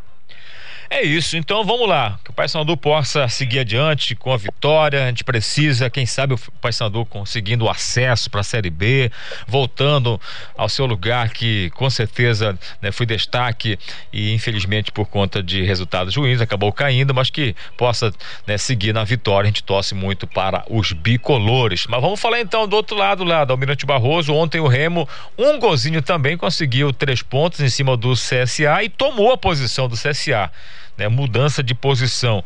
Mas o jogo, de modo geral, assim, eu assisti ontem o jogo também, o primeiro e o segundo tempo, pela televisão, e eu senti já uma postura diferente, uma reação diferente daquilo que a gente já estava ficando um pouco chateado, né? Com, com o elenco e mais uma vez um jogador, quando ele joga bem, ele entra bem, a gente sabe que né, ele consegue fazer grandes jogadas, que é o nosso lateral lá, o Tocantins, que joga na, na lateral né, de uma maneira mais avançada, vai para cima, consegue fazer grandes lances e, e ele consegue né, equilibrar bastante a partida. E ontem não teve o G2 também, então o Remo teve ali que se virar sem o G2 também. Olha, o Lucas Tocantins, eu sempre apostei nele, eu já falei várias vezes também no programa, não é a primeira vez, mas ele andava em baixa, ele teve duas distensões musculares consecutivas, demorou a se recuperar e ontem, finalmente ontem, foi a primeira grande partida desde o retorno dele ao time titular do Clube do Remo. Foi a melhor figura do Clube do Remo do modo geral. Num ataque que ainda no primeiro tempo teve bom desempenho, mais uma vez, do Eric Flores. Eu não conversei muito com o Reginaldo. Parece que o Dioguini entrou de novo em conflito lá com a diretoria do Remo. É lamentável que é um jogador de talento. O Remo não teve o Felipe Gedosa, ele foi liberado para problemas particulares, não sei que problemas foram esses.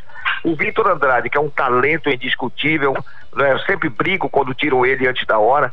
Ontem teve um, um problema, não sei se foi estomacal, intestinal, que nem voltou para o segundo tempo. Enfraqueceu sensivelmente, né? O ataque do Remo. Que tinha o Relangoni, que fez um gol que o Eric Flores deu de presente para ele, mas pouco realizou. Enfim, o clube do Remo, se tiver o Lucas Gedós, o, Felipe Gedós mantendo rit, aquele ritmo de atuações, não é? Se o Eric Flores pelo menos se mantiver aí e o Vitor Andrade não tiver tanto problema um atrás do outro, o Remo pode voltar a engrenar na competição, é, meu caro Kelvis.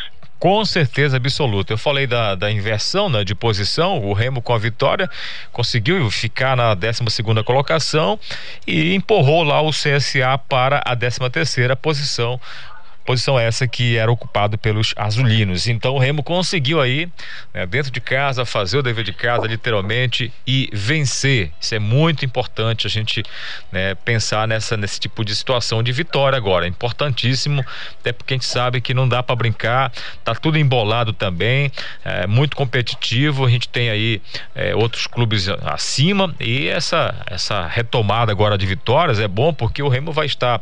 É, na, na, nas próximas partidas recebendo aí pedreiras, por exemplo, o Vasco da Gama vai estar no confronto com o Clube do Remo, né, daqui para frente. Tem vários clubes aí que estão aí, né, brigando para tentar chegar lá no G4, que hoje é ocupado pelo, pelo Náutico em primeira posição, o Curitiba em segundo, o Goiás em terceiro e o Havaí em quarta posição, o G4 fechando. Olha, Kelvin, não é uma posição cômoda do Clube do Remo, não. É, ainda que a vitória tenha dado um respiro lá e pulado à frente do CSA, A verdade é que o Remo está mais para baixo do que para cima, né? Sim. É só olhar a, a parte da tabela. O Remo está na segunda parte da tabela. Né? O cara conta os 10 primeiros, depois conta os 10 para trás. O Remo não está tão é, tranquilo assim.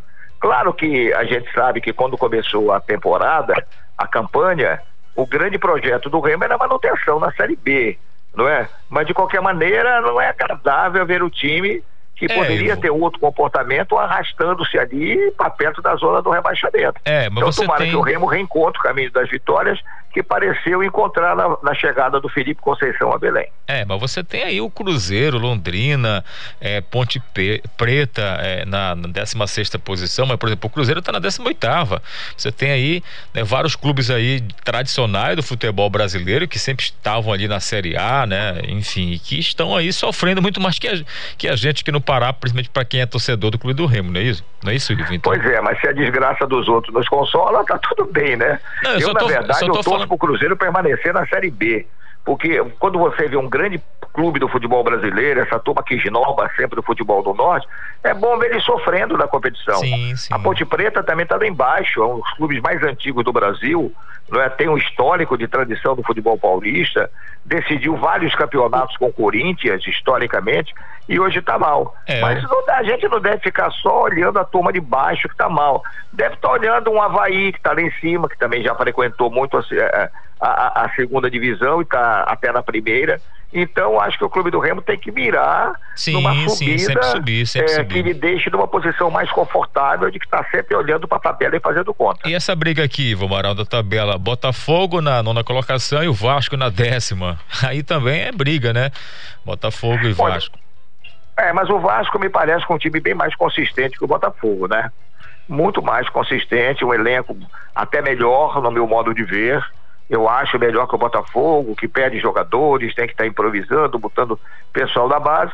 Trouxe o Ederson Moreira, mais uma chance dele como treinador, e parece que deu uma melhorada, né? Em relação àqueles improvisos que o Botafogo fazia até na sua direção técnica. É isso. Pra gente fechar aqui então o nosso bate-papo, segunda-feira sempre te falo um pouco mais, porque é o resumo do final de semana. O Paragominas conseguiu empatar com o Palmas e chega a quatro jogos sem vitória na Série D, Ivo Amaral, e já do lado do Japiim, o Castanhal conseguiu marcar e conseguiu né, vencer por 1 a 0 então né, o jogo, o Fora Atlético casa, do né? fora de casa e conseguiu se manter então na primeira colocação geral, ou seja, tá voando a equipe de Castanhal, viu, Amaral? Pois é, tô apostando nele, né? Tomara que eu não quebre a cara, que vai ser o campeão da Série D. Tem mostrado isso, competência para isso. É, tá disparado no seu grupo, mas tem Melhor muita campanha da Série D. frente. E o Paragomina não consegue melhorar, né? Não consegue ter uma produção mais confiável. Trocou de treinador, o Robson Melo que tá lá. Mas o time não evolui. O empatar com palmas dentro de casa foi um péssimo resultado. É isso, só pra gente ilustrar aqui, o Japim com essa vitória soma 23 pontos e tem a melhor campanha em todos os clubes que participam na Série D. Melhor campanha, Ivo. Ou seja, tá no É, topo tomara que ele vá longe, ter uma administração sólida, o Elínio que comanda lá, um bom presidente, é, ter uma estrutura que vai se profissionalizando cada vez mais. O Caçael está no lugar que merece, sem dúvida alguma. É isso. Ivo Amaral, amanhã tem seleção brasileira masculina de futebol olímpica. Você acredita aí ou a gente vai tombar com uma seleção feminina? Você acha que a gente avança aí? Aquele tombo da seleção feminina foi algo inesperado, né? Sim, sim. Se lembra que quando fizeram aquele carro, ah, é melhor a gente pegar o Canadá do que pegar aqueles outros adversários mais perigosos. Na hora H não passamos nem pelo Canadá, foi uma surpresa mesmo. E a seleção masculina, eu acho que ganhou mais confiança, né? Eu não confio muito desse técnico André Jardine, já falei nisso. Mas os jogadores são bem qualificados e é um elenco poderoso se você analisar individualmente. Então vamos torcer, né? Amanhã a gente volta a falar sobre esse assunto do Brasil e outros assuntos também do futebol, dos nossos clubes paraenses que estão na Série B, Série C, Série D. Valeu, Ivo, obrigado. Ah, grande abraço, Kelvis. Boa semana para todos nós, Ivo. 9 e 26 agora, vamos voltar à nossa redação, falar com o Marcelo Alencar. Marcelo, vamos lá, o que, que você destaca pra gente agora?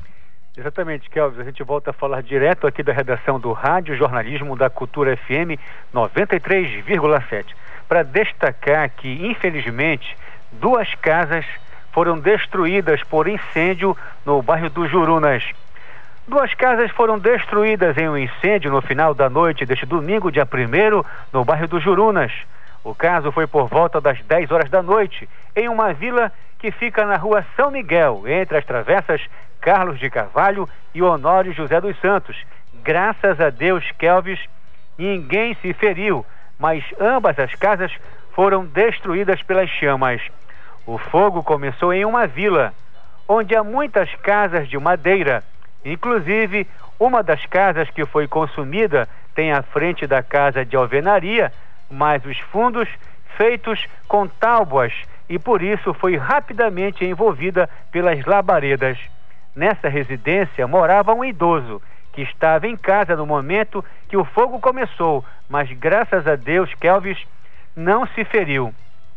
Na casa ao lado, também consumida pelas chamas, morava o neto do idoso, que não estava no momento do incêndio e apenas recebeu a, a notícia de que sua residência havia sido destruída. O corpo de bombeiros conseguiu controlar as chamas rapidamente, evitando que o fogo se espalhasse pelas moradias vizinhas. Tanto o idoso quanto seu neto perderam tudo no incêndio. Lamentável, triste, é uma realidade nua e crua que vem acontecendo constantemente em diversos bairros da capital paraense. E a gente alerta aqui para que os pais redobrem os cuidados com as crianças nas suas casas, principalmente não deixar pegar em vela, né?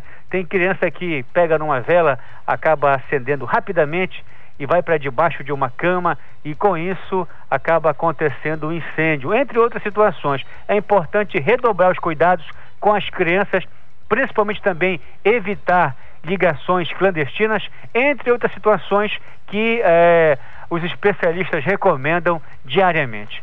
Kelvis, nós estamos aqui à, sua disposição. Se precisar, é só me chamar novamente, tá bom, Kelvis? Retorna no comando do Conexão Cultura, Kelvis Ranieri. Valeu, Marcelo. Obrigado pelas suas informações. 9 horas 29 minutos. A gente já está na linha com a nossa querida eh, Regina Pantoja, que é secretária de Junta de Ensino da SEDUC. Eu vou dar para ela um bom dia. Aí a gente vai chamar o intervalo e na volta a gente começa o nosso bate-papo sobre o retorno gradativo hoje na rede estadual de ensino. Professora Regina Pantoja, bom dia, tudo bem? Bom dia, Kelvin. Tudo bem? Bom dia aos ouvintes da cultura. Estamos aqui à disposição para prestar as nossas informações. Tá certo, professora. Espera só um minutinho aí na linha, a gente vai fazer um intervalo de um minutinho aqui e a gente volta a falar como está sendo organizado esse retorno gradativo na rede estadual de ensino, tá bom? Ok. Então já voltamos, intervalo rapidinho. Estamos apresentando Conexão Cultura. ZYD 233, 93,7 MHz. Rádio Cultura FM, uma emissora da Rede Cultura de Comunicação.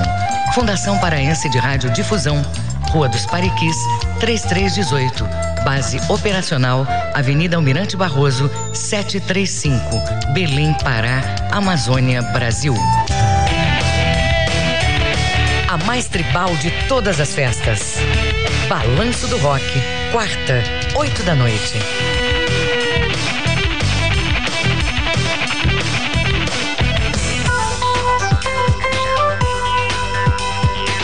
Voltamos a apresentar Conexão Cultura.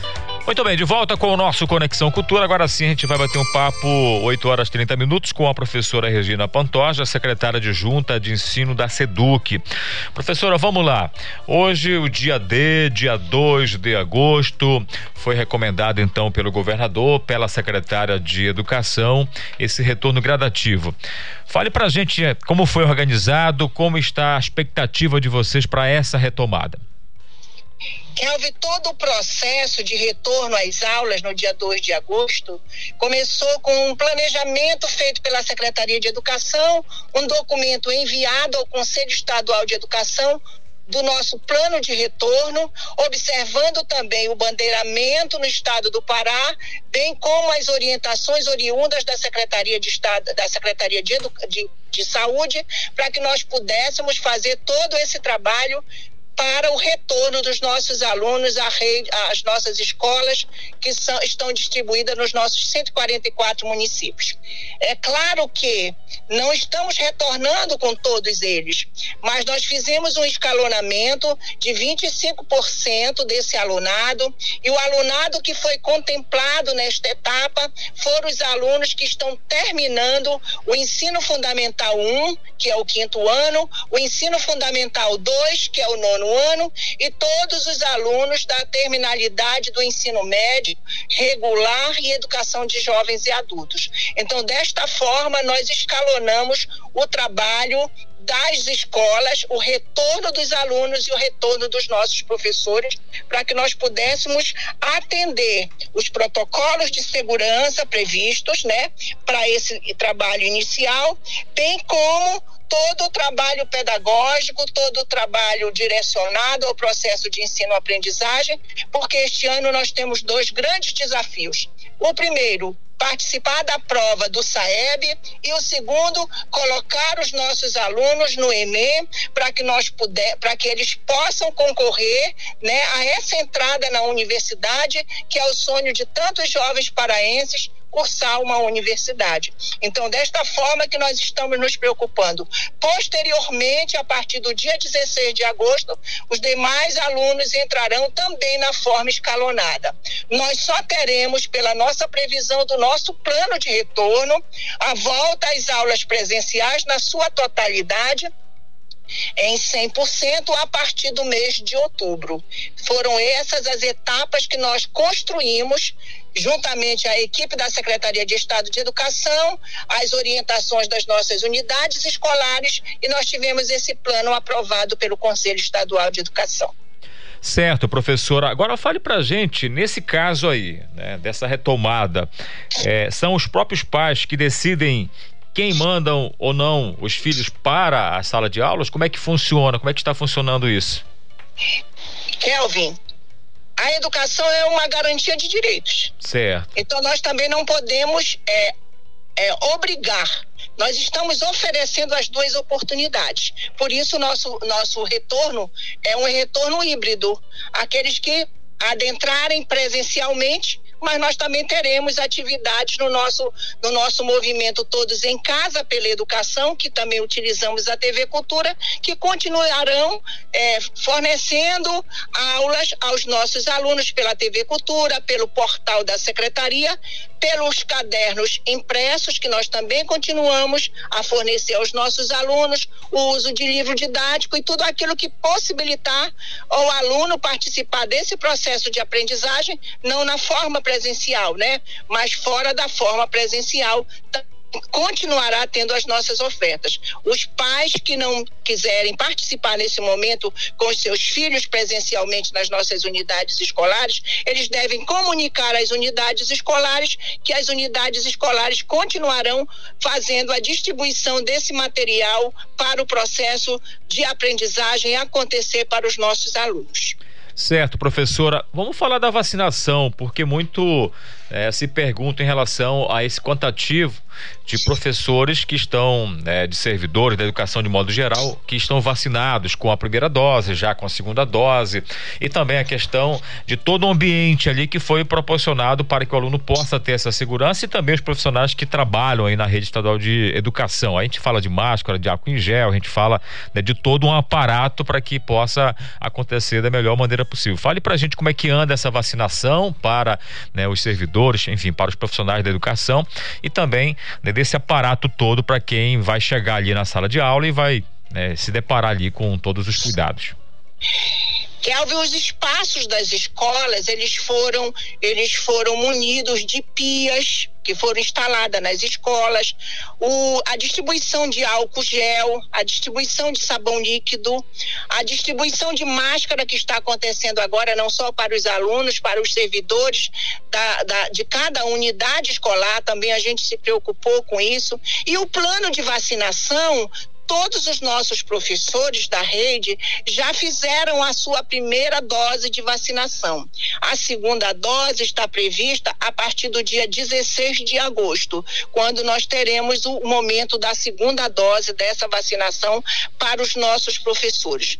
Por enquanto, os nossos alunos ainda não estão previstos para esse momento, mas de acordo com o trabalho que a Secretaria de Estado de Educação vem conversando com a Secretaria de Saúde o envolvimento do governo do Estado do Pará, eu acredito que tudo aquilo que for possível fazer e agilizar, o governo do Estado do Pará fará em prol dessa população do Estado que tanto anseia pela vacina.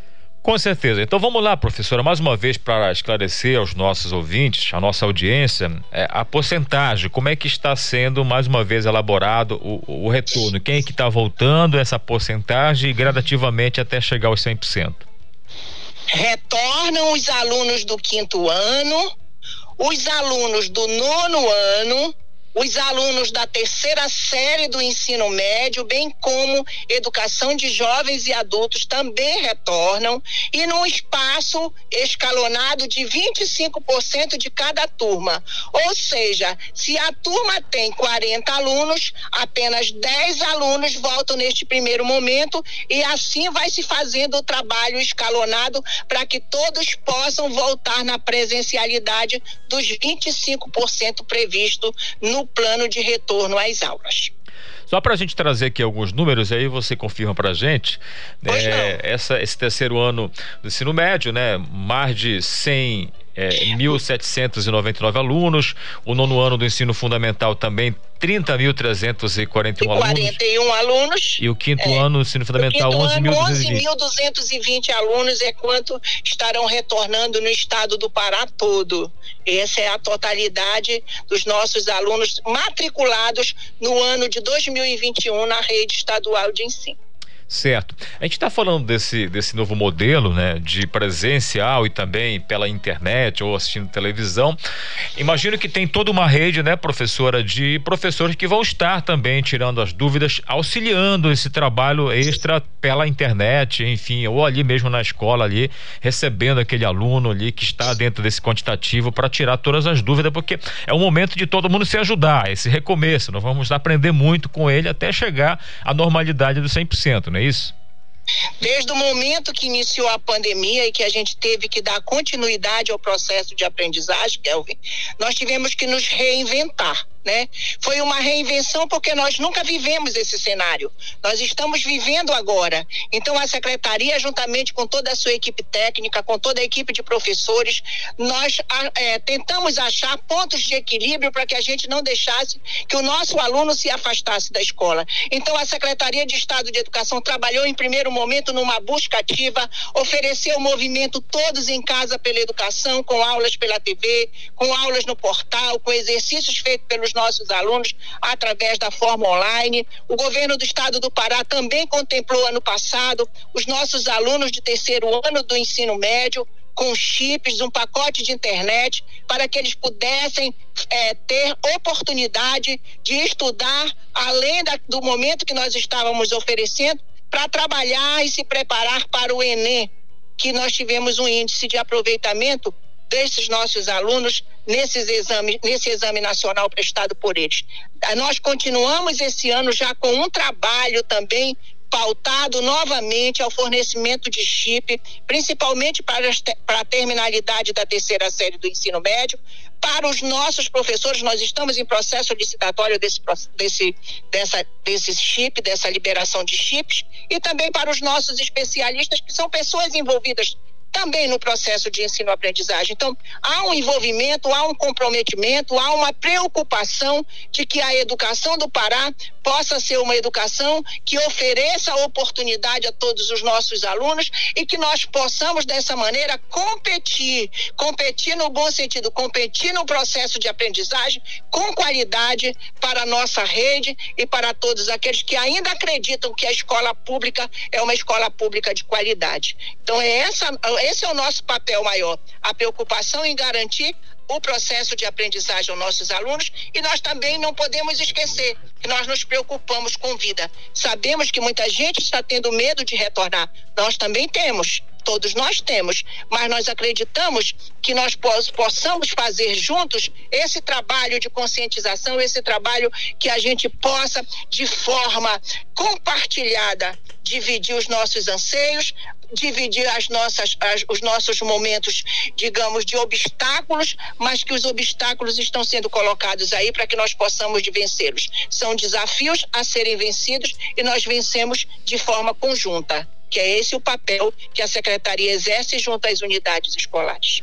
Tá certo, professora. Desejo um bom retorno, muito bom trabalho para todos vocês envolvidos. Imagino que tem que ser uma matemática, tem que ser uma logística, tem que ser todo um processo de muito cuidado, cuidados especiais com os servidores, com os alunos e imagino a ansiedade também de todos vocês que já estão há um tempo aí tentando ver da melhor maneira, em parceria com os órgãos de saúde, né, com os comitês que estão analisando dia a dia né, o desenvolvimento aí, enfim, não só na melhoria dos casos de Covid-19, como também de todo o processo em todo o estado. Agradeço muito a sua participação aqui, desejo bom trabalho para vocês, tá bom? Muito obrigada. Muito obrigada mesmo pela oportunidade que nos está nos dando de poder esclarecer a comunidade escolar o trabalho que a Secretaria de Educação vem desenvolvendo e o governo do Pará. Tá certo. Muito obrigado. Agradeço muito então a sua participação aqui no nosso Conexão. 9 horas 42 minutos. Você ligado com a gente, o nosso muito obrigado pelo seu carinho, onde quer que você esteja, acompanhando aqui a nossa programação. 9 e 42 já já você que é concurseiro de primeira viagem ou já de longas datas, o concurso da Cefa vai ofertar 110 vagas. Então fique atento, já já vou trazer para vocês informações. Mas agora mudando a chave, vamos falar então, né, sobre esse esse evento que é a websérie do Boteco Abaiuca. A gente está com um convidado aqui na linha, né, o Tiago Castanho, que será o nosso próximo entrevistado. Então, Tiago Castanho, vamos lá, conta pra gente aí, fala pra gente, bom dia, obrigado pela participação sobre essa websérie então do Boteco Abaiuca, né? Conta pra gente um pouco, porque é tradição nossa paraense, né? Esse tipo de, de, de, de fala, de ah, eu vou ali no boteco, eu vou ali na Baiuca, eu sou do tempo da Baiuca. Pois é, é essa websérie surgiu em, do, em 2019, né? enquanto eu ia abrir a minha, ia abrir a minha Baiuca. é, um, dos, um dos pontos do meu projeto era o guia de Baiucas de Belém, que é uma coisa que é muito tradicional daqui. Tem gente que há anos é, se orgulha de achar uma portinha e dizer para os amigos, né? Olha, vamos lá que tem uma unha, vamos lá que tem um peixe frito, sabe? É, parece que tem um prazer naquilo. E daí surgiu essa ideia de estava no meu projeto. E também outra coisa, o, o nome boteco ele não é associado à nossa cultura. Né? É uma coisa que está sendo tentada ser colocada na nossa cultura. O que faz parte mesmo da nossa estética paraense, ribeirinha, é o nome Baiuca. Sim. Então a ideia é fazer essa provocação de tanto é, rolar essa, essa valorização desses lugares que tem essa estética simples, que tem a ver com a gente, e ao mesmo tempo esse nome voltar a ter um orgulho de uso. Assim como foi feito no, em Minas, Rio de Janeiro e São Paulo com o nome Boteco. Hoje até está gourmetizado o nome Boteco. Sim, sim. E é interessante você colocar isso porque a gente, com o advento da internet, com as redes sociais e o acesso da internet também, hoje em dia você acessa a internet em qualquer lugar, mesmo que de uma maneira ruim ainda, mas você acessa a internet. E a gente acaba importando e querendo modificar muitas coisas, né? É o exemplo que você colocou do boteco, que a gente acaba falando muito. Mas a baiuca, a baiuca não tem como. Você chega no interior do estado, principalmente lá longe, eu sou do tempo da baiuca ainda. Minha mãe diz assim: é. meu filho, vai ali na baiuca comprar um quilo de sal, vai ali comprar um pacote de bolacha, vai ali comprar né, uma quarta de charque. Já viu falar? Que é, um, é só para colocar no feijão. Então eu sou do Isso tempo mesmo. da baiuca. Então é muito importante. Eu queria que você falasse pra gente, né? Porque essa websérie está com oito episódios e que marca justamente essa nossa cultura, essa nossa tradição, mesmo com essa tentativa de querer colocar boteco boteco. Pois é, inclusive é, quem, a, quem acreditou nesse, nessa websérie que a gente construiu muito a, a, quatro mãos, assim, foi a Boêmia, né? Sim. A Boêmia, desde o início, ela entendeu, quando eu estava ainda só postando umas dicas no Instagram, ela queria, marcamos uma reunião e, e aí, o que, que é isso? Tô, a gente está tentando entender o que, é esse teu projeto, Thiago. a gente marcou reunião, ficou reunião em reunião, Até que chegamos no, na websérie, que a gente vai em várias baiucas de Belém, é, tentando explicar o conceito de cada uma. Né? Porque é uma, tem que rodar bastante. Quem sabe é, Belém não vira um lugar de bar, igual na Espanha, que o pessoal vai para os bares de tapa, né? É, isso. Legal. Nós já estamos então no segundo episódio. E aí, como é que está a programação para os outros? A gente foi, é, a cada 15 dias a gente solta um episódio, já está no segundo. A semana passada eu soltei mais um, né? Então daqui a 15 dias é o terceiro e daí é, a gente aborda um tema distinto a cada episódio. Então Certo. vocês vão conhecer personagens, vão entender o que, que é se, é, o que, que se vende numa baiuca, o que, que é uma baiuca que é focada na comida, outra é focada na relação entre o cliente e os, e os garçons, por exemplo. Então é, tá muito bacana, tem, tá cheio de personagem paraense e é uma coisa muito nossa, assim. Tá no meu Instagram. Então é, não, é, não é televisão, não é o YouTube, é, tá rolando no meu Instagram, é- são episódios curtos, mas muito sintetizados, assim que dá para se divertir. Pois é, e a gente também voltando no tempo, é, Tiago, a gente pode observar que esse termo baiuca, né? Hoje em dia, claro, tentando cada vez mais pelo modismo da internet, o povo quer modificar, mas assim, a baiuca né, tem as suas diferenças, assim, digamos, tem umas que é só na. Você tem algum detalhe, outra tem tudo ali. Ainda tem muito no interior isso, a baiuca que oferece de tudo um pouco.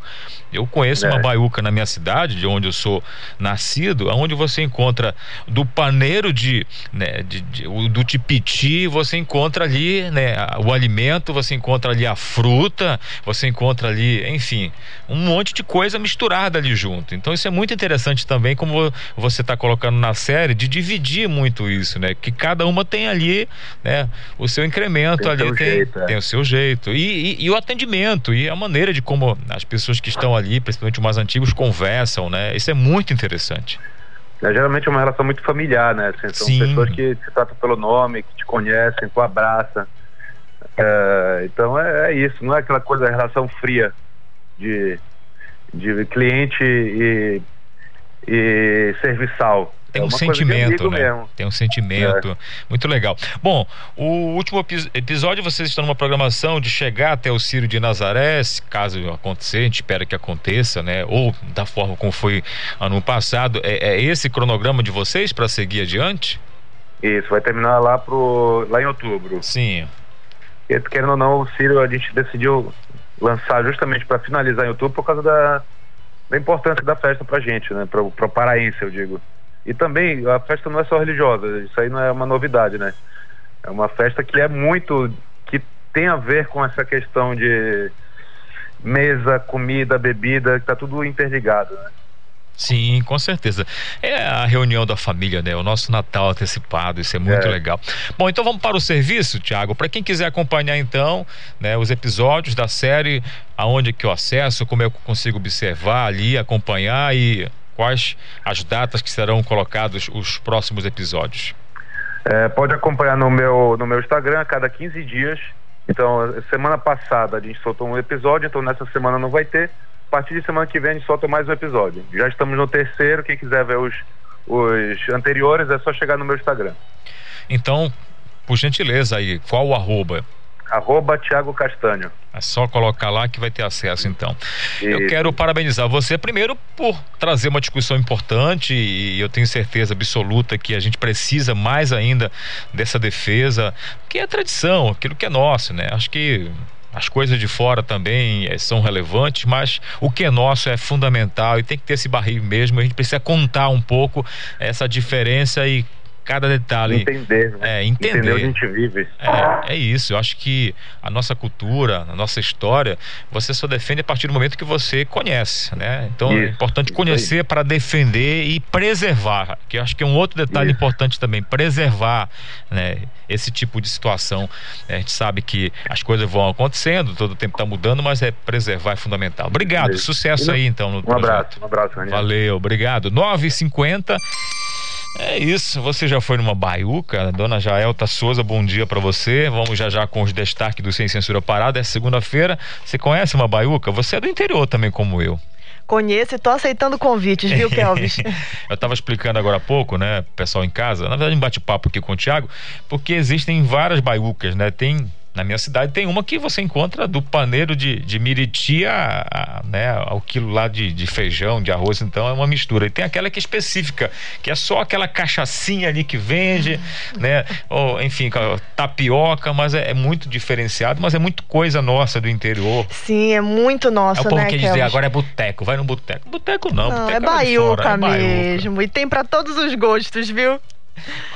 Por gentileza, Jaelta Souza, conte pra gente o que, que os nossos telespectadores vão acompanhar hoje no Sem Censura Pará nessa segunda-feira. A gente começa essa segunda-feira no Sem Censura com um assunto muito importante, viu, Kelvis? Falando de uma profissão que tem ajudado muitas famílias no Brasil, que é a profissão das doulas da adoção. São profissionais que dão suporte, que também acolhem as particularidades das famílias que estão adotando crianças. Elas apoiam tanto as crianças que estão sendo adotadas nessa integração, quanto a adaptação aceitação da família também em receber esse novo integrante. E para falar sobre esse assunto, a gente conversa com as idealizadoras do Instituto Doulas de Adoção do Brasil, que são a psicóloga Mayra Aiello e a educadora Mariana Muradas. Ambas vão falar sobre esse processo de adoção. Elas também já vivenciaram isso, vai ser um bate-papo bem interessante. E a gente segue falando de economia, porque vai, é, foi lançado no Pará o Data Pará, um informe mensal que disponibiliza, por exemplo, as variações da indústria e do comércio, bem como os dados sobre as principais é, informações econômicas do mercado formal aqui no nosso estado.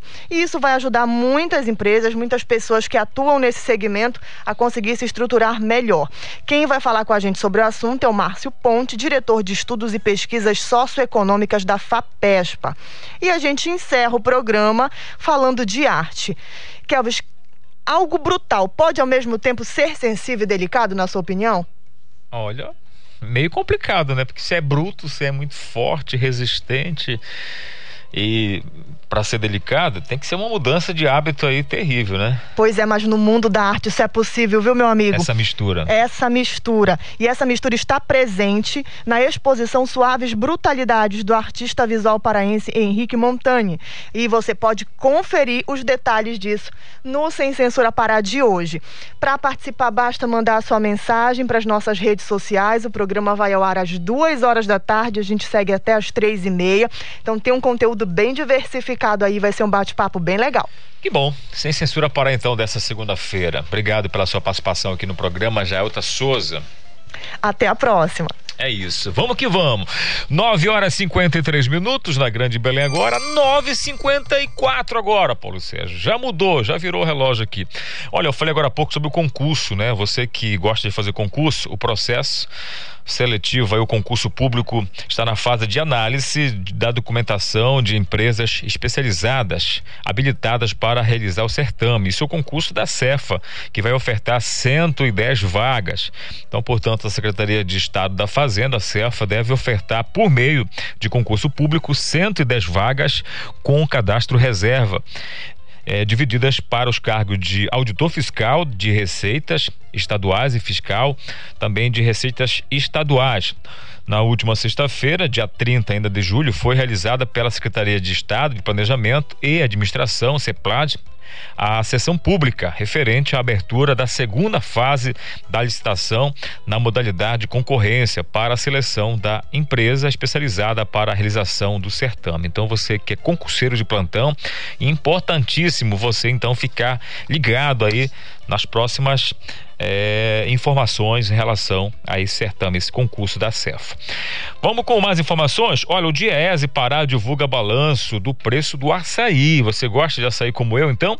Os detalhes você acompanha com a Isabelle Risoenho. Segundo o Diese Pará, mesmo com as quedas verificadas neste mês de julho, o preço do litro do açaí consumido pelos paraenses continua caro. As análises são feitas a partir de pesquisas semanais em feiras livres, pontos de vendas e supermercados da capital paraense. A trajetória do preço do produto foi a seguinte: o litro do açaí do tipo médio, o mais consumido pela população local, em dezembro de 2020 foi comercializado em média a R$ 17,96 e em janeiro deste ano passou a ser comercializado em média a R$ 22,32 e em junho a R$ 23,15. Esses valores representam uma alta de quase 29% no primeiro semestre deste ano, contra uma inflação calculada em 3,95% neste mesmo período. Já o açaí do tipo grosso, em dezembro de 2020, foi comercializado em média a R$ 27,43. Em janeiro deste ano, a R$ 32,40 em média e em junho a R$ 32,94. Assim, esse tipo também apresentou um reajuste acumulado bem superior à inflação, alcançando cerca de 20% contra uma inflação calculada em 3,95% neste mesmo período. O Diese Pará ressalta que os preços variam de acordo com os locais de venda e o tipo destes produtos. Com supervisão da jornalista Tamires Nicolau, Isabelle Risuênio para o Conexão Cultura. Valeu, Isabelle, obrigado pelas suas informações. 9 e 56 agora, na Grande Belém. E a gente traz para você agora outras informações, e essa é importante. Olha só, o Pará é o estado da região norte que mais gerou empregos. Quem vai contar para gente é o Marcos Aleixo. Pará é o estado da região norte que mais gerou empregos no primeiro semestre, mesmo em meio às paradas obrigatórias, a implementação das medidas restritivas e os desgastes sofridos na economia, o estado do Pará conseguiu driblar as dificuldades e manter uma trajetória positiva em relação à geração de empregos formais. Dados divulgados pelo Departamento Intersindical de Estudos Socioeconômicos, DIESE, apontam que o Pará é o estado da região norte que mais gerou empregos no primeiro semestre de 2021.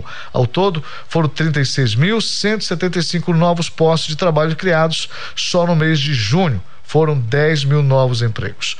O novo estudo foi produzido pelo DIES, elaborado em parceria com a Secretaria de Estado, Assistência Social, Trabalho, Emprego e Renda, com base em informações do novo Cadastro Geral de Empregados e Desempregados CAGED do Ministério do Trabalho e Previdência. Marcos Aleixo para o Conexão Cultura. Valeu, Aleixo. E o Hospital Metropolitano inicia a formação de novos gestores.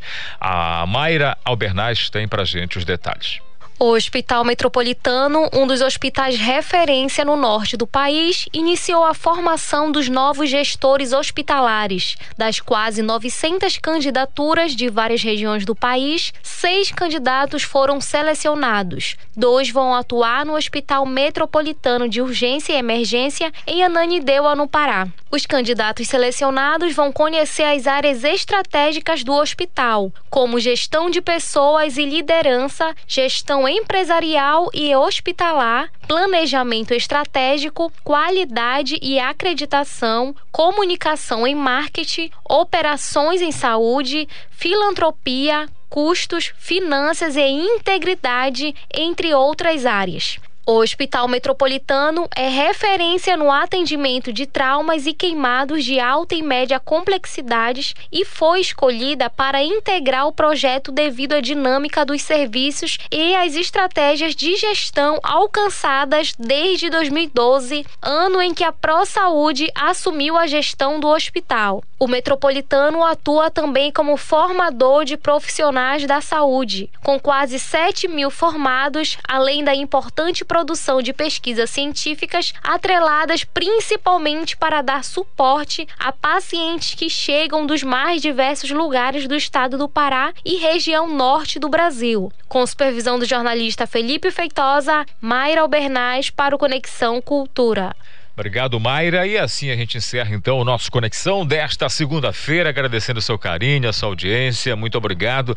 Se você quer ouvir novamente o programa, você pode acessar o Cashbox FM na página do Jornalismo Cultura. Você tem lá daqui a pouquinho o programa, a edição desta segunda-feira, assim como também os programas da semana passada, também o Jornal da Manhã. Só você ficar ligado com a gente e acompanhar, ouvir quantas vezes você quiser, pode compartilhar também. Fique à vontade. 10 horas em ponto na Grande Belém. Um abraço, um mês de agosto abençoado para todo mundo, uma semana abençoada. Fico por aqui. Tchau, pessoal. Até amanhã. Cultura FM apresentou Conexão Cultura. Cultura FM. Aqui você ouve.